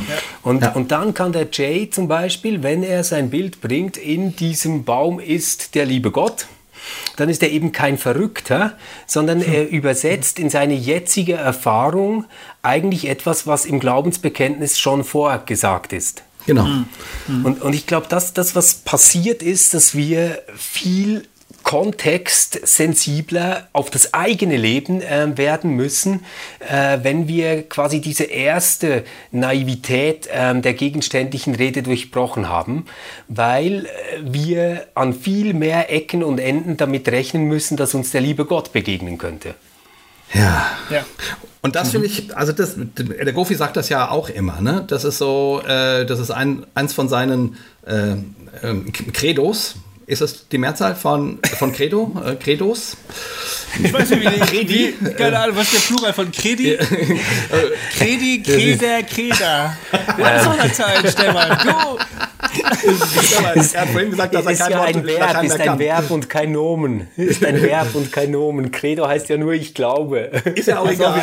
Auf jeden Fall ja. äh, äh, ne, dieser, dieser Gedanke, hm? dass du, also dass sozusagen, dass es keine Trennung zwischen geistlichem und normalem Leben gibt. Also es ist äh, ja. äh, quasi alles ist geistlich oder alles ist normal und Gott ist mhm. ganz im Normalen und und so weiter. Ne? Also du du du du äh, also wenn man mal mit Gottes Brille gucken könnte, würde man sehen, dass man äh, von einer Gottesbegegnung zur nächsten geht. Nur das ja. sehen wir meistens nicht, weil wir ja. zu sehr beschäftigt sind mit uns selbst oder mit unserer Arbeit oder was wir gerade tun müssen und so weiter. Ähm, ja. genau. Und deswegen äh, hilft es dann natürlich, irgendwelche Punkte zu haben, wo wir uns daran erinnern, dass jetzt mhm. Gott da ist. Ne? Ich, aus dem Grund gibt es, glaube ich, Gottesdienste, dass man irgendwie nicht damit, nur damit man irgendwie eine Predigt hört, sondern damit man sich erinnert, ah ja, richtig, ja, stimmt, Gott ist ja da. So, ja. ne? Man, und das macht man da exemplarisch aber eigentlich äh, wäre der Gedanke der, dass das das ganze Leben durchzieht. Ja, und also den, den Gedanken finden wir ja an ganz vielen Orten immer wieder. Also in der Reformation zum Beispiel mit dieser Idee, die Arbeit aufzuwerten, wo die Arbeit selbst zu einem Gottesdienst werden kann. Mhm. Und, und ich ähm, ja, habe mich ja auch schon unbeliebt gemacht mit äh, meiner Kritik am Gottesdienst. Ich meine das ja gar nicht böse gegen den Gottesdienst selbst, sondern ich glaube manchmal, dass das so ähm, ein Hilfsmittel ist, mit dem wir unser Sünderinnen und Sündersein auf Dauer setzen können. Ähm, wir, wir können quasi den ganzen Alltag so leben, dass wir uns nur um uns selbst und um unsere Ängste und Sorgen und Wünsche drehen und überhaupt nicht durchlässig werden müssen für das, dass eigentlich die ganze Zeit permanent Gott da ist. Und wenn wir nur einen Moment innehalten würden, dann wäre sie da oder wir würden es merken. Ähm, aber wir, wir sind irgendwie blind von dieser Selbstsorge, von diesem Selbststreben, von diesem alles selbst machen müssen, herstellen müssen, bewerten und beurteilen müssen, dass, dass wir das nicht sehen. Und dann staut sich das auf und es kommt der Gottesdienst und da können wir in irgendeiner charismatischen Sentimentalität all das äh, loslassen als Gruppenerlebnis und dann merken wir plötzlich, oh Gott ist da. Ja. Aber, aber der wäre eigentlich ja die ganze Zeit da. Genau. Und das, das finde ich das, das Schwierige an diesen Gottesdiensten ja. und an der Idee vom Gottesdienst ja. überhaupt. Oder? Ja. Ja. stimmt. Ich glaube sozusagen, also ich, ich stimme dir völlig zu. Und ich glaube, beides stimmt. Ne? Also du, ja. du, du, so wie du es gerade quasi negativ beschrieben hast, man, man kann das äh, einrichten, um die Schleife am Leben zu halten. Ne? Einmal, die, einmal die Woche äh, habe ich meinen Ort, wo ich Jesus preise und mit erhobenen Händen und dann spüre ich ihn. Und dann geht man wieder in den Alltag und macht alles so wie immer und lalalala. und dann am nächsten Sonntag wieder. Oder man kann es ja. positiv formulieren, ähm, naja, wir finden uns immer wieder in, in diesem, in diesem äh, im, im Alltagsgeschäft wieder sozusagen und der Gottesdienst kann uns daran erinnern, dass mhm. Gott tatsächlich erfahrbar ist. Ne? Also, also stimmt, ja, glaube ich, genau. beides. Also es stimmt in der, in der Kritik und es stimmt im, am Punkt, wo man sagt, ach, das hat mir jetzt heute gut getan, weil der und der Gedanke hat mich darauf aufmerksam gemacht, äh, ja. auf das und das und ah ja, genau stimmt, Gott ist ja da. So, ne? Ja. Also, mhm. Mhm. und ich glaube, aus dem Dilemma kommt man irgendwie als Mensch äh, auch nicht raus, weil man irgendwie, ja. äh, weil man ja irgendwie, weil das Leben halt irgendwie anstrengend und äh, nicht einfach immer als spirituell wahrzunehmen ist, obwohl es das ist. Oder fällt ja. schwer, oder wie man es auch immer nennt. Ja, ja. Also der Gofi kann das, aber wir anderen. Ähm nein, ich kann das auch nicht. Nein. Ich kann das auch nicht durchgehen. Aber es ist halt einfach äh, eine, eine für mich total entlastende Erkenntnis. Also ähm, es stimmt, ähm, diese Erkenntnis erkauft man sich zu Lasten der geistlichen Hochs und. Euphorien, die man früher hatte diese ganz besonderen Zeiten, wo man plötzlich in, wo das Herz anfängt zu klopfen und sagt, Gott ist da, jetzt ist er wirklich da. Oder sie, wer auch immer. Ähm, das äh, geht einem so ein bisschen verloren, ne? Wenn die anderen dann so in der Bildungszeit plötzlich mit den Augen rollen und den Schaum vom Mund kriegen, dann denkt man nur, ja, kenne ich, alles klar. Hatte ich gestern beim Spülmaschine ja, auspacken. Voll. Genau dasselbe, das hast du gerade an, weißt du? Das geht einem so ein bisschen verloren, ne, natürlich. Ähm, auf der anderen Seite ist man einfach weniger in der Versuchung, sich selbst zu bescheißen. Also ich mhm. habe halt das Gefühl, dass äh, ein großer Anteil sehr euphorischer Gottesdienste, also da ist der, da ist der Selbstbeschissanteil meiner Ansicht nach schon wirklich sehr, sehr hoch. So, also Aber und da würde ich mal kurz ja. fragen, ist das denn eigentlich so, so schlimm? Also ich meine, zweite Naivität könnte man ja auch auf den Gedanken kommen, also äh, ne, ich, ich spekuliere jetzt mal, dass man das wieder feiert. Ne? Äh, also mhm. sozusagen den Moment, wo man gerade ähm, ein Lied singt, was einen besonders anspricht und man, ja, wo man sagt, und Jesus, also ne, wo man so mhm. pathetisch wird und, und sich da reinfallen lässt, so. Mhm. Ähm, mhm. und, man, und man ist ja sozusagen an einem anderen Punkt. Also man, also man kann das reflektieren und weiß, aha, wenn ich morgen äh, spüle, äh, spüre ich das vielleicht nicht so, aber das mhm. ist nicht ungeistlicher als dieser Moment. Oder dieser Moment jetzt ist in Wahrheit gar nicht geistlicher oder spiritueller, als wenn ich äh, irgendwie meinem Kind ein Butterbrot schmiere äh, oder wenn ich, keine Ahnung, das Auto wasche oder so. Aber yeah. Aber an sich ist es ja eine schöne Erfahrung. Ne? Also wenn ich auf ein Rockkonzert gehe äh, und da so richtig abgehe, dann mache mhm. ich das ja ganz von selbst. Ne? Da, genau. da gehe ich ab und denke und feiere das und genau. denke, boah, was für ein Sound. Ne? Und dann kommt und dann kommt unter Umständen genau der Gedanke, boah, und das ist jetzt auch eine Art von Gottesdienst. Aber vielleicht kommt er auch, auch nicht. Hm. Aber man könnte das ja durchaus in der Kirche, warum wäre das verboten sozusagen, ne?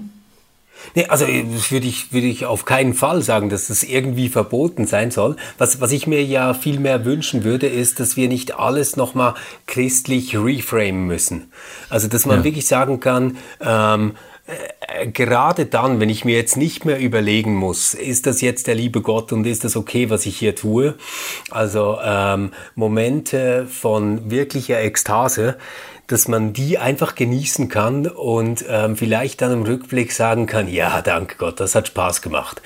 Mhm. Ohne, ohne genau. dass ich irgendwie wissen muss, das hat jetzt das Gütesiegel christlich und das Prädikat geistlich besonders wertvoll verdient, sondern mhm. das ist einfach an und für sich gut weil meine Seele darin etwas erfahren hat, ähm, was Gott ist. Mhm. Und, und das, das finde ich so, so wichtig. Ich finde, hangsherum erleben wir mindestens so wie ich das in dieser kurzen Zeit, wo ich das besucht habe ähm, oder wo ich das kannte aus Jugendgruppen, in diesen Worship-Zeiten auch Dinge, die eigentlich ein total verklärtes Verhältnis zu eigener Sentimentalität und Kitsch sind. Ja. Ja, also richtig. dieses, das meinte Gofi diese, diese genau. ganzen Lieder, das wo ich, irgendwie ja. der Jesus das auf sich genommen hat, was eigentlich mir zusteht und ich werde jetzt die ganze Geschichte verändern und ich bin ein Krieger, der auszieht, um die Wahrheit zu erzählen. So, das ist ja ein total cooles Ding ähm, für die Pubertät, finde ich immer, weil, weil da wollen wir ja irgendwie eine Mission haben, wir wollen eine Klarheit haben und einen Auftrag ähm, erfüllen und, und das ähm, ist anziehend, aber ich bin nicht sicher, ob äh, das jetzt primär so sein muss, dass darin jetzt irgendwie Gott zu uns spricht oder ob das eigentlich so ein ähm, Schulterklopfen an sich selbst ist mhm. ähm, und uns irgendwie so eine dusselige Wärme gibt ähm, von etwas, wo wir dazugehören. Und da wäre ich halt vorsichtig, weil ich schon merke, gerade in den letzten zehn Jahren, ist immer wieder eine gewisse Form von Christentum wahnsinnig nahe, auch bei einer gewissen Form von Nationalismus oder ja, ja. bei einer gewissen Form von Verschwörungstheorie. Wir sagen ja. na klar, ihr übt es ja auch ständig ein, dass ihr euch da quasi von der Welt abspaltet, dann ist äh, das auch nicht mehr so weit, das in einem anderen Feld dann sogar irgendwie als Offenbarung zu verstehen, sowas zu tun. Genau. Ja.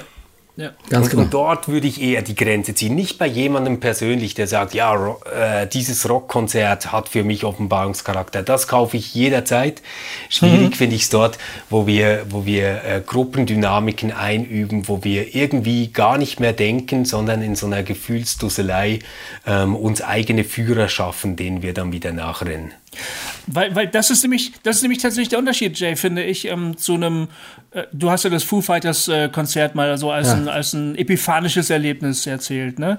Ähm, und das ist ja wunderschön. Also du hast einfach da was Tolles erlebt, aber du wusstest immer während dieses Erlebnisses, das ist jetzt einfach ein Rockkonzert. Genau.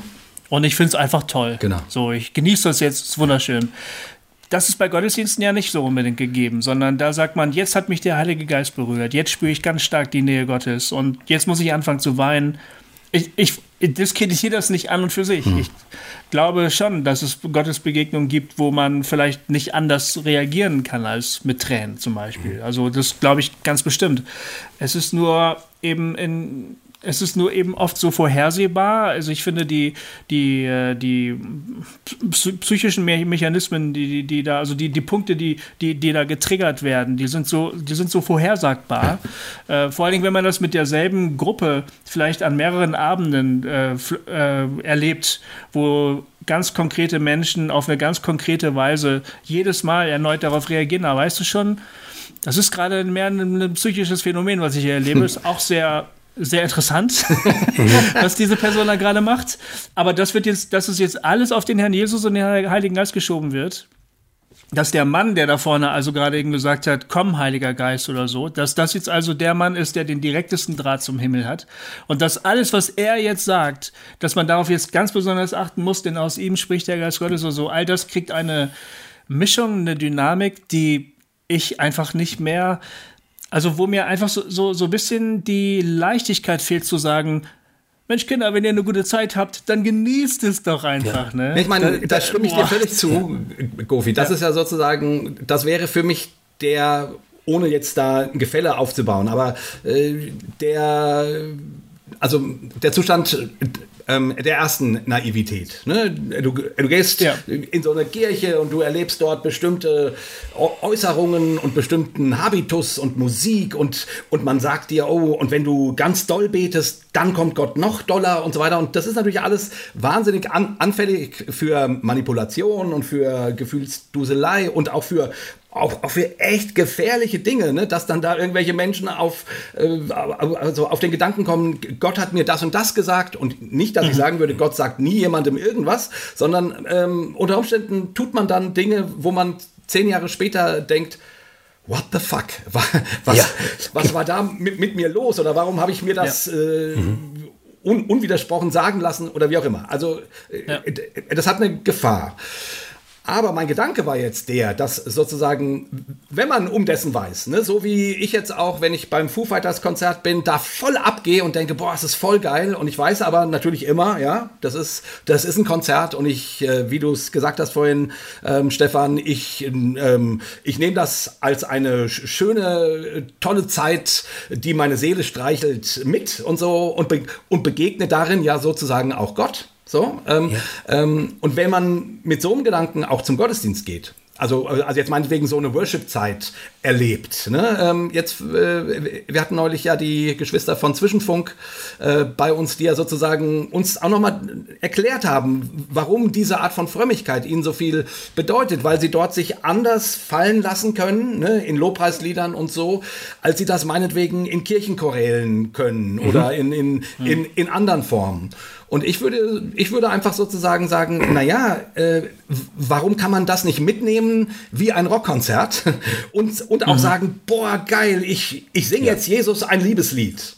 Ja. Und trotzdem weißt du, also, oder das wäre sozusagen der Unterschied zwischen erster und, und zweiter Naivität für mich. Du weißt, hier gibt es Gruppendynamik. Du weißt, mhm. äh, man muss durchaus aufpassen, weil Gruppendynamik immer äh, Schwierigkeiten mit sich bringt und so weiter und so fort. Aber die, die Sache an sich, würde ich dann sagen, ja, warum nicht?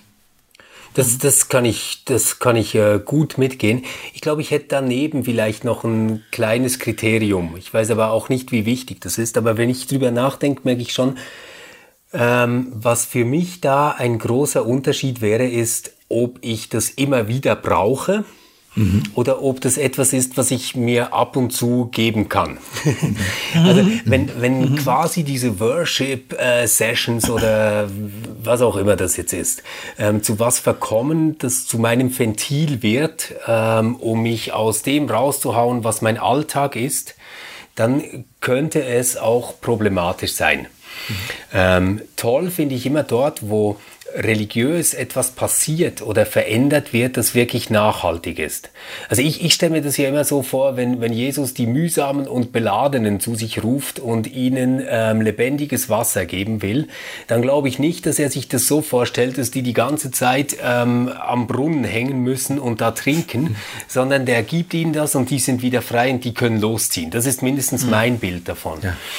Und Erfahrungen, die ich gemacht habe, von denen ich sagen würde, das sind meine meine wertvollen spirituellen Erfahrungen, die haben auch mit Tränen zu tun und auch mit viel Emotionen, aber sie waren nicht so, dass ich sie ständig wiederholen musste. Mhm. Ja.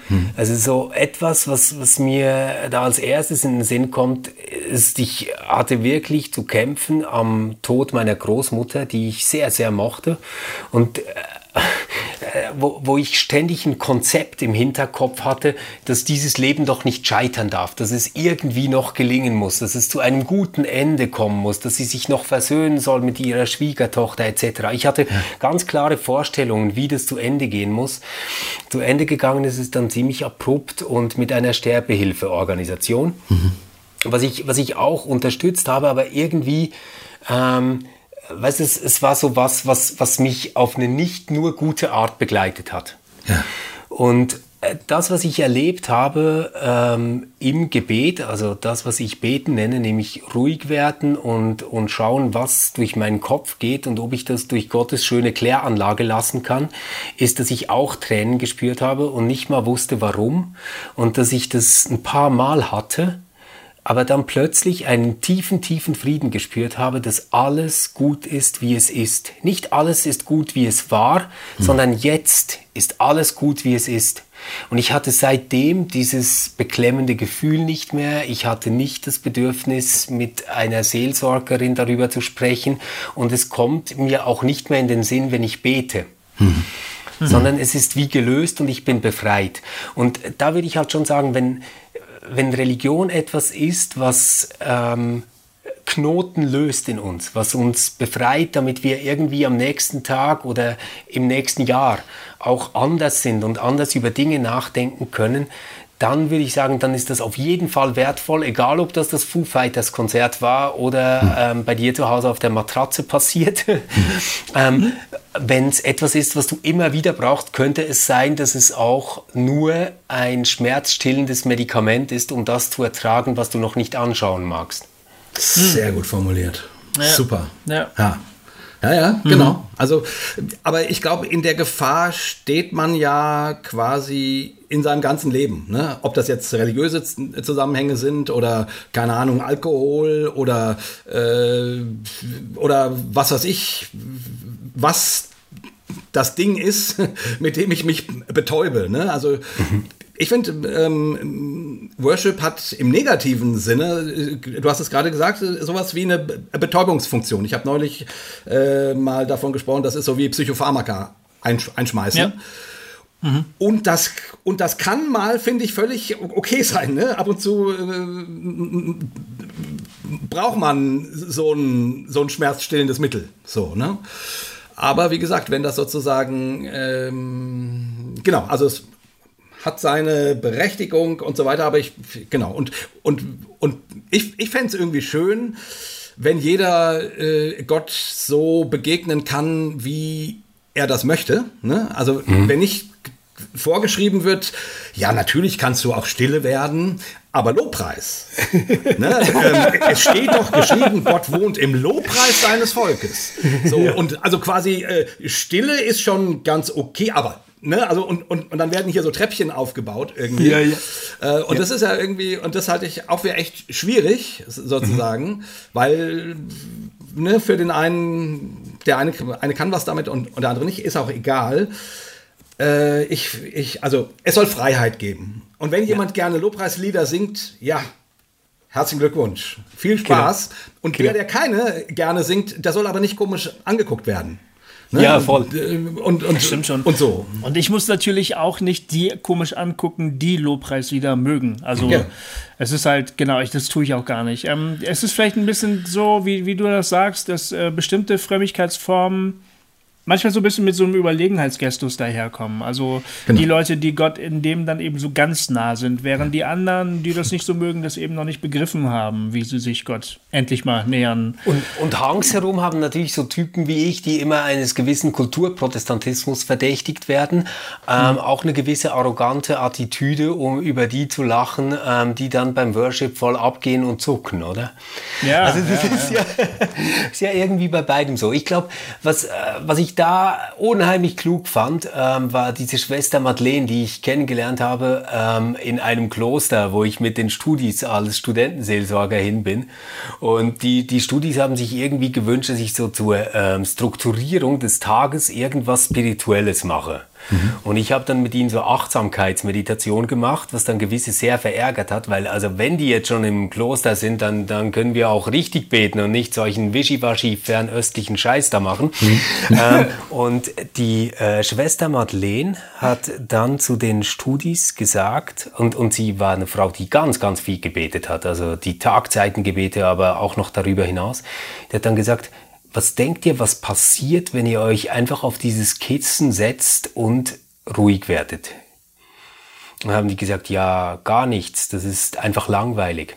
Und dann hat sie gesagt, was denkt ihr, ähm, wer könnte dann zu euch sprechen? Und das, das Krasse war, dass sie diesen Unterschied nicht mehr gemacht hat, ob sie morgens auf ihrer Bettkante betet oder mit den Schwestern zusammen in der Versammlung oder ob sie einfach still wird, weil für sie wie klar war, dass Gott diese ganze Welt erfüllt.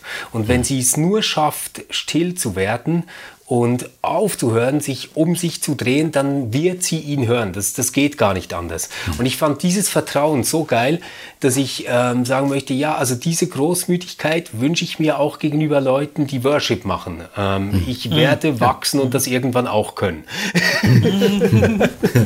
Finde ich gut, ja. Finde ich sehr gut. Ja. Ich habe das ja mal gekonnt. Das ist, das ist ja ein bisschen mein Problem. Ja, voll. Ich habe das ja mal gekonnt und heute denke ich, wie, wie komme ich da, wie kann ich da jemals wieder hinkommen? Also, ähm, Nee, du denkst heute, wie komme ich lebend aus diesem Gottesdienst raus? Tobi, das, das muss ich dir jetzt vielleicht erzählen, weil der Manu hört ja jetzt eh schon nicht mehr zu, der, der hört keine Ja. langen Podcasts. Nein, Ähm, nein, der es, hält das nicht es aus, gab ja. so eine Zeit, da war ich in ein Mädchen verliebt, ähm, die das ICF in Basel besucht hat. Und Manu und ich Oh, kannten uns da aber noch nicht. Und ähm, ja, ich dachte natürlich, das ist eine super Möglichkeit, mit der äh, anzubandeln und bin da halt mit. Und jetzt musst du wissen, das war irgendwie unten so in einem äh, schönen großen Saal, aber das war im Keller quasi. Und oben war eine Bar, aber jetzt nicht irgendwie so eine ICF-Bar, sondern so eine richtige Bar mit Kaffee und allem drum und dran. Und ich wusste einfach immer, wenn das mit dem Worship losgeht, dann geht die eh nach vorne, damit die nahe bei der Band ist und da voll abfeiern kann. Und ich habe mich dann so hinten rausgeschlichen, wusste, jetzt habe ich etwa 26 Minuten Zeit, um zwei kleine Bier zu trinken und bin dann wieder runter und war auf meine Art beschwingt.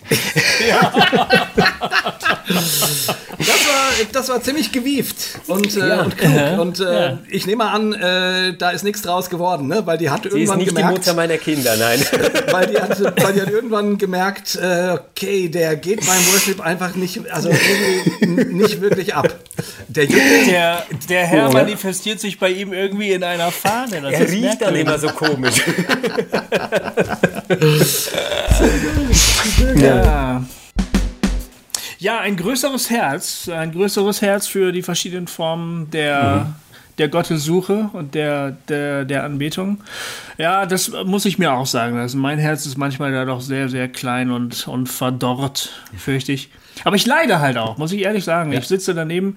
Äh, in den meisten Fällen ähm, geht es mir, wenn der Worship läuft, nicht gut.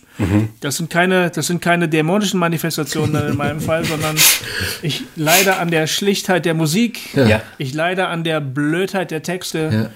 Ich leide an Bildern, die nicht funktionieren, Sprachbildern, äh, an theologischen Aussagen, die platter nicht gehen. Ja. Und ich leide auch am Kitsch. Also es ist ein, ein in, der, in den allermeisten Fällen ein wahnsinnig kitschiges Liedgut, das ähm, ah, ich will nicht böse sein, aber Menschen im Alter von 20 bis Anfang 30, die, ja, manche von uns haben in diesem Alter schon ganz schön schlimme Sachen erlebt, aber viele von uns sind auch sehr behütet aufgewachsen bis dahin. Und solche behütet aufgewachsenen Menschen, die, die mögen da doch was finden, weißt du? Aber ich weiß nicht, wenn du dreimal vom Leben in die Eier getreten worden bist oder du halbtot unterm Zug wieder vorgezogen worden bist und dann hörst du dir diese Lieder an, dann denkst du entweder, ich schalte jetzt alles ab und genieße den Trip einfach, ne? Kann man machen. Oder man denkt halt, sag mal, ey, Kinder, habt ihr nicht. Es ja, muss doch irgendwie noch mehr sein als das hier. Also, das, weißt du, also ich habe da einfach äußerste Mühe, da irgendwie noch das irgendwie ernst zu nehmen. Das ist aber, und dann, dann tendiere ich aber auch zu so einer, äh, zu so einer Überheblichkeit, die mir da natürlich irgendwie auch wieder leid tut, wenn ich drüber nachdenke. Aber ich glaube, diese, ja. diese Wut kannst du irgendwie auch nur, oder dieses Unbehagen kannst du irgendwie auch nur spüren, weil weil es da auch noch eine Verbindung gibt. Ähm, also ich, ich bei mir merke das mindestens so, ähm, eigentlich könnte mir das ja alles komplett egal sein. Aber weil ich ja glaube, dass ich auch mega weit daneben liege, wenn ich was über Ja. Gott sage oder denke ähm, und Ja. auch bei allem, was ich jetzt gesagt habe, mega weit daneben liege, ähm, sind die ja irgendwie letztlich trotzdem im selben Boot mit mir. Die liegen halt einfach vielleicht auf einer anderen Seite irgendwie daneben. Und ähm, da habe ich dann halt trotzdem immer noch dieses Gefühl, ja, auch diese Worship-Freaks und die Jesus-Freaks und die ähm, katholischen Leute, die ihre Choräle singen und ich, wir sind irgendwie trotzdem so auf einem gemeinsamen Dampfer unterwegs. Und deswegen triggert mich das auch viel mehr, als, als wenn ich sagen könnte, na ja, das ist halt der Minigolf-Club von nebenan, die machen einfach ihr Ding. Das ist halt, wie es ist. Oder? Ja, genau, das stimmt. Ja. Na gut, und, und so unser triggern ja jeden, jeden unterschiedliche Dinge. Ne? Also ich genau. meine jetzt, wenn uns jetzt hier so äh, also biblizistisch orientierte äh, Brüder und Schwestern zuhören, die, die werden heute Abend äh, oder während, während diesem Podcast wahrscheinlich relativ oft getriggert worden sein. Ähm, ja um, und quasi eine ähnliche Reaktion haben wie du, Gofi, beim, beim Worship, also quasi ähnliche Gefühle, so, dass sie sagen, ja, so, so kann man das doch nicht sagen. Nein, nein, nein, nein, und das würde doch bedeuten das. Und dann jetzt, nee, also, und das müsst ihr jetzt mal genau erklären und so weiter und so fort. Also den, den, denen geht das dann quasi äh, da genau so. Und, ja. und unser einem, der sozusagen äh, die Worship, den Worship-Train schon mitgefahren ist und irgendwie bei Höchstgeschwindigkeit ähm, aus dem Fenster gefallen ist und sich mühsam wieder aufgerappelt hat und der Zug an einem vorbeigerast ist, ja, dem geht es dann an so einem Punkt so. Und ich würde mhm. sagen, mhm. naja, die, die, die, also ich vermute mal, jede, also jede Anfrage hat auch ihre Berechtigung. Die muss nicht immer mhm. stimmen und die muss nicht immer die ganze Wahrheit sein. So, aber zumindest, wenn, wie wir das vorhin gesagt haben, könnte man doch ins Gespräch kommen, eine Gemeinschaft sein, wo jeder seine Probleme, die er mit irgendwas hat, äußern kann und dann spricht man drüber und dann sagt man, ja, und jetzt äh, macht halt weiter. so. Ja, und, und, und, vielleicht müssen wir uns auch gar nicht alle miteinander einig werden, sondern genau. es gibt halt dann ähm, auf diesem Dampfer irgendwie das Deck für die Worship-Leute und es gibt die Bibliothek ähm, für die anderen und es gibt den Kinosaal ja. für Manu. Oder? Also, das ist, das ist ja dann irgendwie auch ein, ein, tolles Bild, solange man irgendwie ähm, nicht ausschließt. Das, das finde ich immer wichtig, dass die anderen ähm, irgendwie vom, vom selben Geist, ähm, vom, vom selben Gott angezogen und mitgerissen werden. Ja, hm. genau. Aber ich würde sagen, die, die Kritik, die, die Gofi an, an so einem Worship-Ding äh, Ding äußert, ist ja, ist ja profund. Also mhm. die lohnt sich, finde ich, sich auszusetzen und sich damit ähm, auseinanderzusetzen. Ja, voll. Und wahrscheinlich würde es auch, also würde es auch uns was bringen oder bringt es auch was, wenn man mit jemandem spricht und der sagt, boah, die und die Aussage, die macht mir Bauchschmerzen. Mhm. Und dann äh, und dann sagt man, ja, warum denn? Erklär mal und so. Und dann kann man gucken. Also ne, ich, ich will sagen, jeder aus seinem Blick hat ja, also die ganze Wahrheit hat keiner. Jeder hat ein kleines Stückchen und wir könnten uns da ergänzen. Wir müssen ja. das dann nicht alles genauso machen, wie derjenige äh, das so sagt. Und, ne, aber lernen voneinander könnte man doch eigentlich schon. Ja, genau. Ja. Und, und ähm, das, das wäre für, für mich zum Beispiel ist das sowas, wo, wo ich eine gewisse Faszination habe, ist, wenn, wenn Menschen bereit sind, wirklich großes Leiden auf sich zu nehmen für ihren Glauben. Ja. Da wäre ich ja. viel zu opportunistisch. Da würde ich halt ähm, einfach nicht mitmachen. Da würde ich mir mhm. irgendwas Theologisches einfallen lassen, warum das für den Herrn Jesus auch okay ist, wenn ich jetzt auf das Bild mit seinem Gesicht drauftrete oder sowas. Also wisst ihr, was mhm. ich meine? Ich, ich, ich wäre kein mhm. großartiger Märtyrer, wirklich nicht.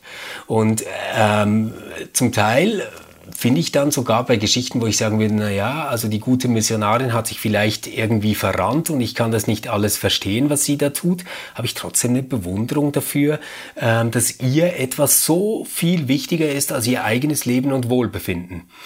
Ja. Also da, da wäre ich auch bereit, was mitzunehmen. Ähm, trotzdem würde ich jetzt sagen, ich muss nicht ähm, mit ihr zusammen jetzt quasi einen Hauskreis, eine Gebetsgruppe oder einen Austausch haben. Also der Diskurs mhm. muss nicht nicht so laufen, dass ich quasi ständig mit dem, was mir am fremdesten ist, äh, zu tun haben muss, ja. sondern das kann auch total nett sein zu sagen, naja, aber schau mal, da finden sich ja auf diesem Dampfer irgendwie Gleichgesinnte, die gerne eine Flasche Wein trinken und da unten spielen sie Minigolf. Genau. Ja. Das stimmt, ja. das stimmt.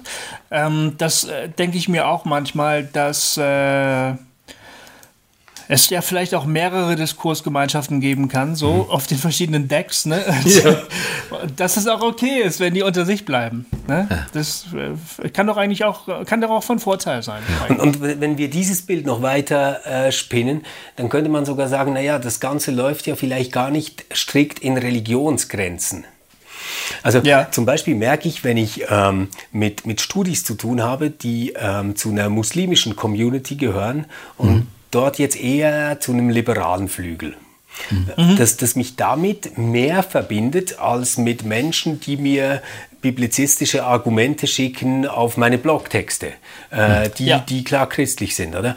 Ja. Und vielleicht ist ja das eine der großen Weiterentwicklungen von, von Religion und Spiritualität, dass diese Grenzen ähm, durchlässiger werden und sich dort nochmal Menschen finden, die nochmal andere Diskursgemeinschaften bilden. Ja. Ja, jetzt wird's gefährlich, äh, meine sehr verehrten Damen und Herren. Weil wir jetzt natürlich, ähm, äh, da werden wir ja immer wieder hingetrieben, hinge, so von Fragen oder so. Ne? Könnt ihr nicht nochmal über den Exklusivitätsanspruch des Christentums äh, sprechen? Das wäre eigentlich ein guter Zeitpunkt, um jetzt diese Folge abzuschließen. Aber eigentlich, äh, eigentlich finde ich es ja total, äh, ich mache genau dasselbe Erlebnis äh, wie, wie, wie du, Stefan, dass ähm, man begegnet Menschen, die glauben nicht dasselbe, also ja. die sind weltanschaulich irgendwo anders. Man ist vielleicht, man trifft sich auf politischer Ebene recht gut, man, man hat gewisse Werte, die man teilt, äh, Dinge, die man gut findet, die man auch für die Gesellschaft gut findet, die man für das Menschsein an und für sich gerne möchte. Nicht nur für sich selber, sondern mhm. auch für andere. Und mit diesen Leuten ähm, kann man sich auf eine total großartige Weise unterhalten. Da findet man eine ganz, ganz große Nähe. Mhm. Und diese Leute sagen dann zum Beispiel zu Beginn des Gespräches, ähm, naja, das, was du glaubst, also das glaube ich jetzt ja nicht. So, ne? Mhm, genau. Wenn man dann sagt, man ist Christ und man glaubt an Jesus und so weiter und so fort.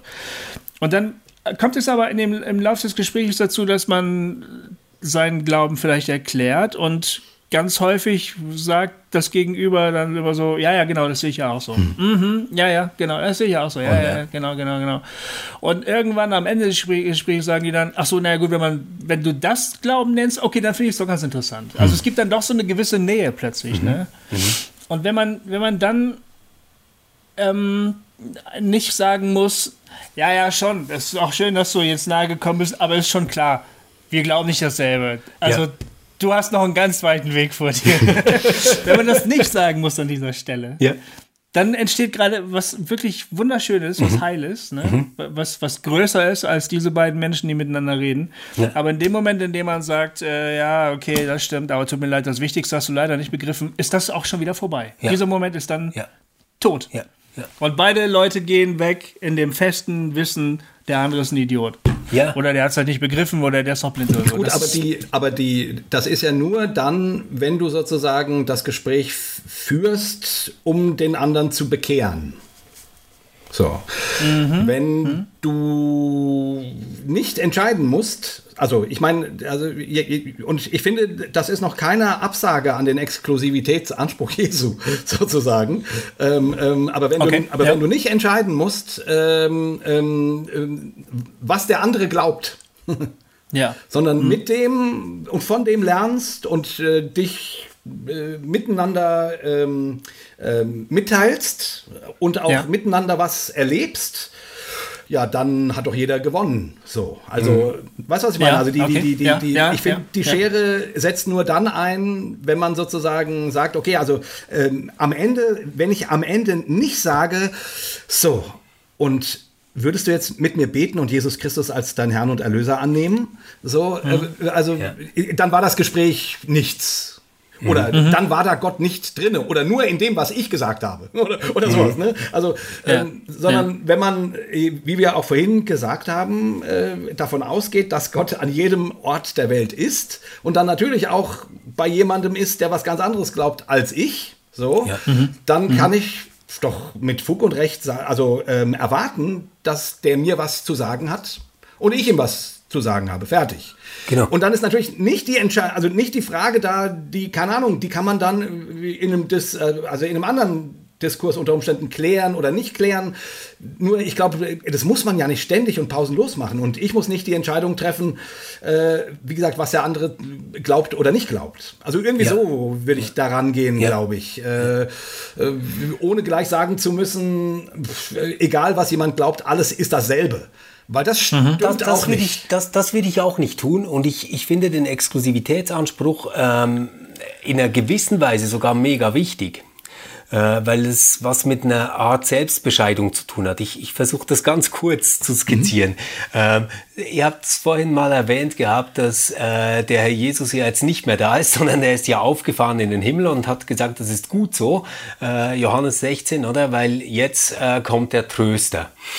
So, und der Exklusivitätsanspruch, den kann man ja ziemlich äh, gut an einer Stelle äh, festmachen. Das ist einen anderen Grund kann keiner legen, als der gelegt ist in Jesus Christus, unserem Herrn Korinther, oder glaube ich mhm. ist das. Und ähm, wenn ich das jetzt nehme und sage, nur diejenigen Gedanken und Ideen und Konzepte, die gelabelt sind mit Jesus Christus, können überhaupt richtig sein, dann ist es bloß eine Art, den Exklusivitätsanspruch zu verstehen. Mhm. Ich könnte ja auch sagen, naja, also das, was wir jetzt haben, was uns jetzt gegeben und verheißen ist, das ist der Tröster. Und ich als Christ, als Teil der Kirche, ich habe da eine Grenze, weil ich kann den gar nicht anders erkennen als durch diesen Geist von Jesus Christus. Also ich werde immer, wenn ich es mit diesem Geist zu tun habe, irgendwie an Jesus Christus denken müssen als, als Teil der Kirche. Ja. Jetzt kann ich aber mir gleichzeitig mitdenken, dass vielleicht ähm, jemand, der anders sozialisiert worden ist und jetzt den Tröster erlebt, ähm, an eine bestimmte Koransure denkt. Mhm. Ähm, oder an ein schönes Mantra oder an ein Bild oder an ein Lied oder was auch immer. Also quasi der Exklusivitätsanspruch, den sehe ich eher als eine Grenze meines eigenen Horizonts und das spüre ich mhm. auch tatsächlich so, weil genauso wie ich nicht Atheist werden kann, kann ich auch nicht Muslim werden, obwohl ich das mhm. gar nicht falsch finde, aber ich kann nun mal nicht ohne diesen Jesus Christus. Das geht bei mir nicht. Ähm, da kann ich keine andere Grundlage legen.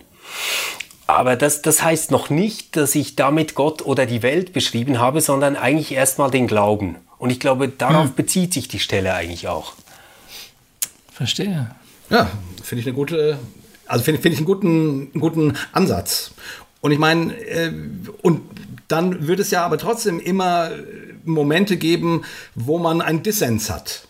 So, ne? Ähm, ähm, egal, äh, äh, äh, das hat man ja schon unter Christen. Ja. das hat man ja. natürlich auch äh, über die Religionsgrenzen hin, hinweg. Oder wo man sagt, mhm. also, also sorry, das magst du glauben, ich glaube das so nicht, weil. Blablabla. Genau. Und ich finde, auch das ist legitim, sozusagen. Ähm, ähm, hm. wie, wie, gesagt, ich, ich würde immer sagen, die, die, die, ähm, also ich finde es sogar ehrlich, sozusagen, dann unter Umständen im Dissens zu sein. Oder wenn mir ein Atheist dann sagt, du, äh, Jay, du bist ja echt ein netter Kerl und so, aber ganz ehrlich, äh, ich finde Christentum und Glaube, das macht die Menschen völlig unfrei und das und das und, und ich arbeite dafür, dass das komplett abgeschafft wird. Meinetwegen, mhm. so ein so ein Kampf Atheist, aber netter, so, ne? Ja. Mhm. Und, und dann würde ich sagen, wir ja, erst dann, gerade zu Gast. ja? ja? Was, was? Genau. Also, genau hatten ja, ja, bei uns im ähm, Podcast ähm, zu Gast, ja. Ja, genau, habe ich gehört. Das war ein schönes Gespräch. Das, äh, der hat mir gut, gut, gut gefallen. Das war ein guter Film. Ja. ja, und auf jeden Fall, und dann würde ich sagen, ja, du, dann, dann wünsche ich dir Gottes Segen dafür. Hm. Ich, ich, hm. ich, ich kämpfe an der Stelle an einer anderen Ecke. So, und äh, an der Stelle werden wir uns nicht einig, aber das macht ja nichts. Wir werden uns an ganz vielen anderen Stellen einig. Und da genau. können wir, und da können wir wunderbar Sachen miteinander machen. Ja. Ja, und hier haben wir einen Dissens. Und wie gesagt, voll gut. So, so würde ich damit. Voll gut. Oder und im Glauben kannst du dir ja dann heimlich denken, naja, vielleicht haben wir ja offenbarungsmäßig auch eine andere Aufgabe. Vielleicht mhm. ist seine Aufgabe in dieser Welt dafür zu sorgen, dass wir ähm, Macht, Staat und Religion nicht zu sehr vermischen. Und vielleicht ist mein Leben dazu da, ein Zeugnis zu sein, dass Glaube ähm, eine Geschichte der Freiheit schreiben kann. Zum Beispiel, das wäre jetzt nur eine mhm. Möglichkeit. Und dann muss man das ja nicht mehr gegeneinander irgendwie äh, sehen, sondern könnte sagen, ah cool, wir sind irgendwie in einer Bewegung drin. Manchmal verstehe ich nicht immer, was äh, jetzt genau ihr oder sein Beitrag ist, mhm. ähm, aber ich unterstelle mal, dass äh, dieser Tröster irgendwie stärker ist als das, was wir beide zusammen verbocken. Und, und natürlich wird es aber auch Punkte geben, wo ich jemandem sage, nein. Mhm. Keine Ahnung, äh, wenn du, keine Ahnung, äh, dunkelhäutige Menschen als Untermenschen bezeichnest, genau. da da haben wir einen ganz starken Dissens. So, genau. als Beispiel nur. Oder wenn du mhm. meinst, äh, Gott verlangt äh, von dir, deine Kinder zu schlagen. So. Ja dann muss ich sagen, äh, da muss ich demjenigen sagen, du, ich bin froh, dass wir in einem Land leben, äh, was für die Kinder das anders regelt. Und wenn mhm. du das tust, werde ich dich anzeigen. Ja, voll. Mhm. So, also, ne, also, es, also, also, es, also, es, äh, also es gibt Punkte, wo man und, und, und vielleicht auch derjenige, und das geht dann wieder an die Adresse vielleicht unserer äh, biblizistischen oder, oder ähm, ähm, konservativ gläubigen Leute, ich, ich weiß schon, dass es unter Umständen Punkte gibt, wo ihr nicht mehr mit uns mit könnt. Mhm. Ja, und das ist so. Da, ja, damit muss man genau. dann leben, sozusagen. Also ich, ich, ich würde hoffen, dass man trotzdem noch gut miteinander kann, Mhm. Nur halt nicht an jedem Punkt. Und, ja, und ja. man an manchen Punkten sagen kann, sorry, dass äh, die und die Sache äh, sehe ich einfach definitiv anders. So, und dann kann man ja im Gespräch sein und, und so weiter und äh, vielleicht äh, klärt sich was oder eben auch nicht. Mein, mhm. Äh, das haben wir nun in der Weltgeschichte ähm, lang genug. Äh, und, äh, und es, es gibt so viele Momente, wo wir uns heute im Rückblick wünschen würden, dass Christinnen und Christen ähm, irgendwie klarer Nein gesagt hätten oder Zum überhaupt Beispiel. Nein gesagt hätten. Genau. Oder? Und, ähm, aber auch ganz viele andere Menschen da Nein gesagt hätten oder jetzt noch Nein sagen würden. Und, und das äh, finde ich auch total wichtig. Also nicht alles, was geschieht, ist gut, nur, nur weil mhm. dein Gott ist, sondern es gilt schon immer noch, dass wir in der Welt Angst haben und irgendwie versuchen sollten, uns nicht selbst noch Angst einzujagen. Das finde ich schon auch. Ähm, also von, von dem her, ähm, das alles sehe ich, nur würde ich halt sagen, das verläuft nicht mehr entlang der Grenzen von Religion. Mhm. Ähm, oder mhm. Religionsgemeinschaften. Oder da, da müssen wir uns irgendwie auf was zurückbeziehen, wo wir sagen, wir haben ein Bild von menschlicher Freiheit, von dem, was Menschen zusteht und von Würde, die nicht verletzt werden darf. Und wir deuten diese Geschichte, diese ganze Unrechtserfahrung auch, die uns dahin gebracht hat, dass wir irgendwann gesagt haben, ähm, dieser verrückte Satz, total kontrafaktisch, dass die Würde des Menschen unantastbar ist, oder die wird ja jeden Tag mit Füßen getreten und wir behaupten das aber aus einer mhm. Lerngeschichte heraus, die wir selbst als Offenbarung verstehen. Mhm, mhm. Ja. Bombenschlusswort, oder? Finde ich auch. Ja, das stimmt. Bomben, ja. Bombenschluss.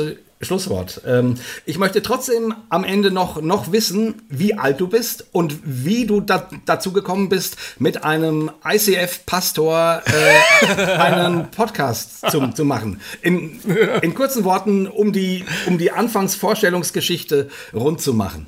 Am okay, Ende jetzt. 37 und ähm, vor ein paar Jahren hatten wir Reformationsjubiläum in der Schweiz und wollten für das Schlusspanel noch Leute einladen, die jetzt eher in der Freikirchenszene unterwegs sind und haben da Ausschau gehalten, mit wem man sprechen könnte. Und mir war dieser Manu noch ein Begriff, weil nämlich Jugendliche, die früher bei mir in der Jugendgruppe waren, äh, zu ihm nach Basel gewechselt mhm. sind, als ich in Berlin war. Von daher ah, kannte ich ihn und habe ihn dann eingeladen und nach diesem Podium haben wir zusammen viel, viel Bier getrunken und uns einfach total gemocht und uns dann auch immer wieder geschrieben und gesehen und so.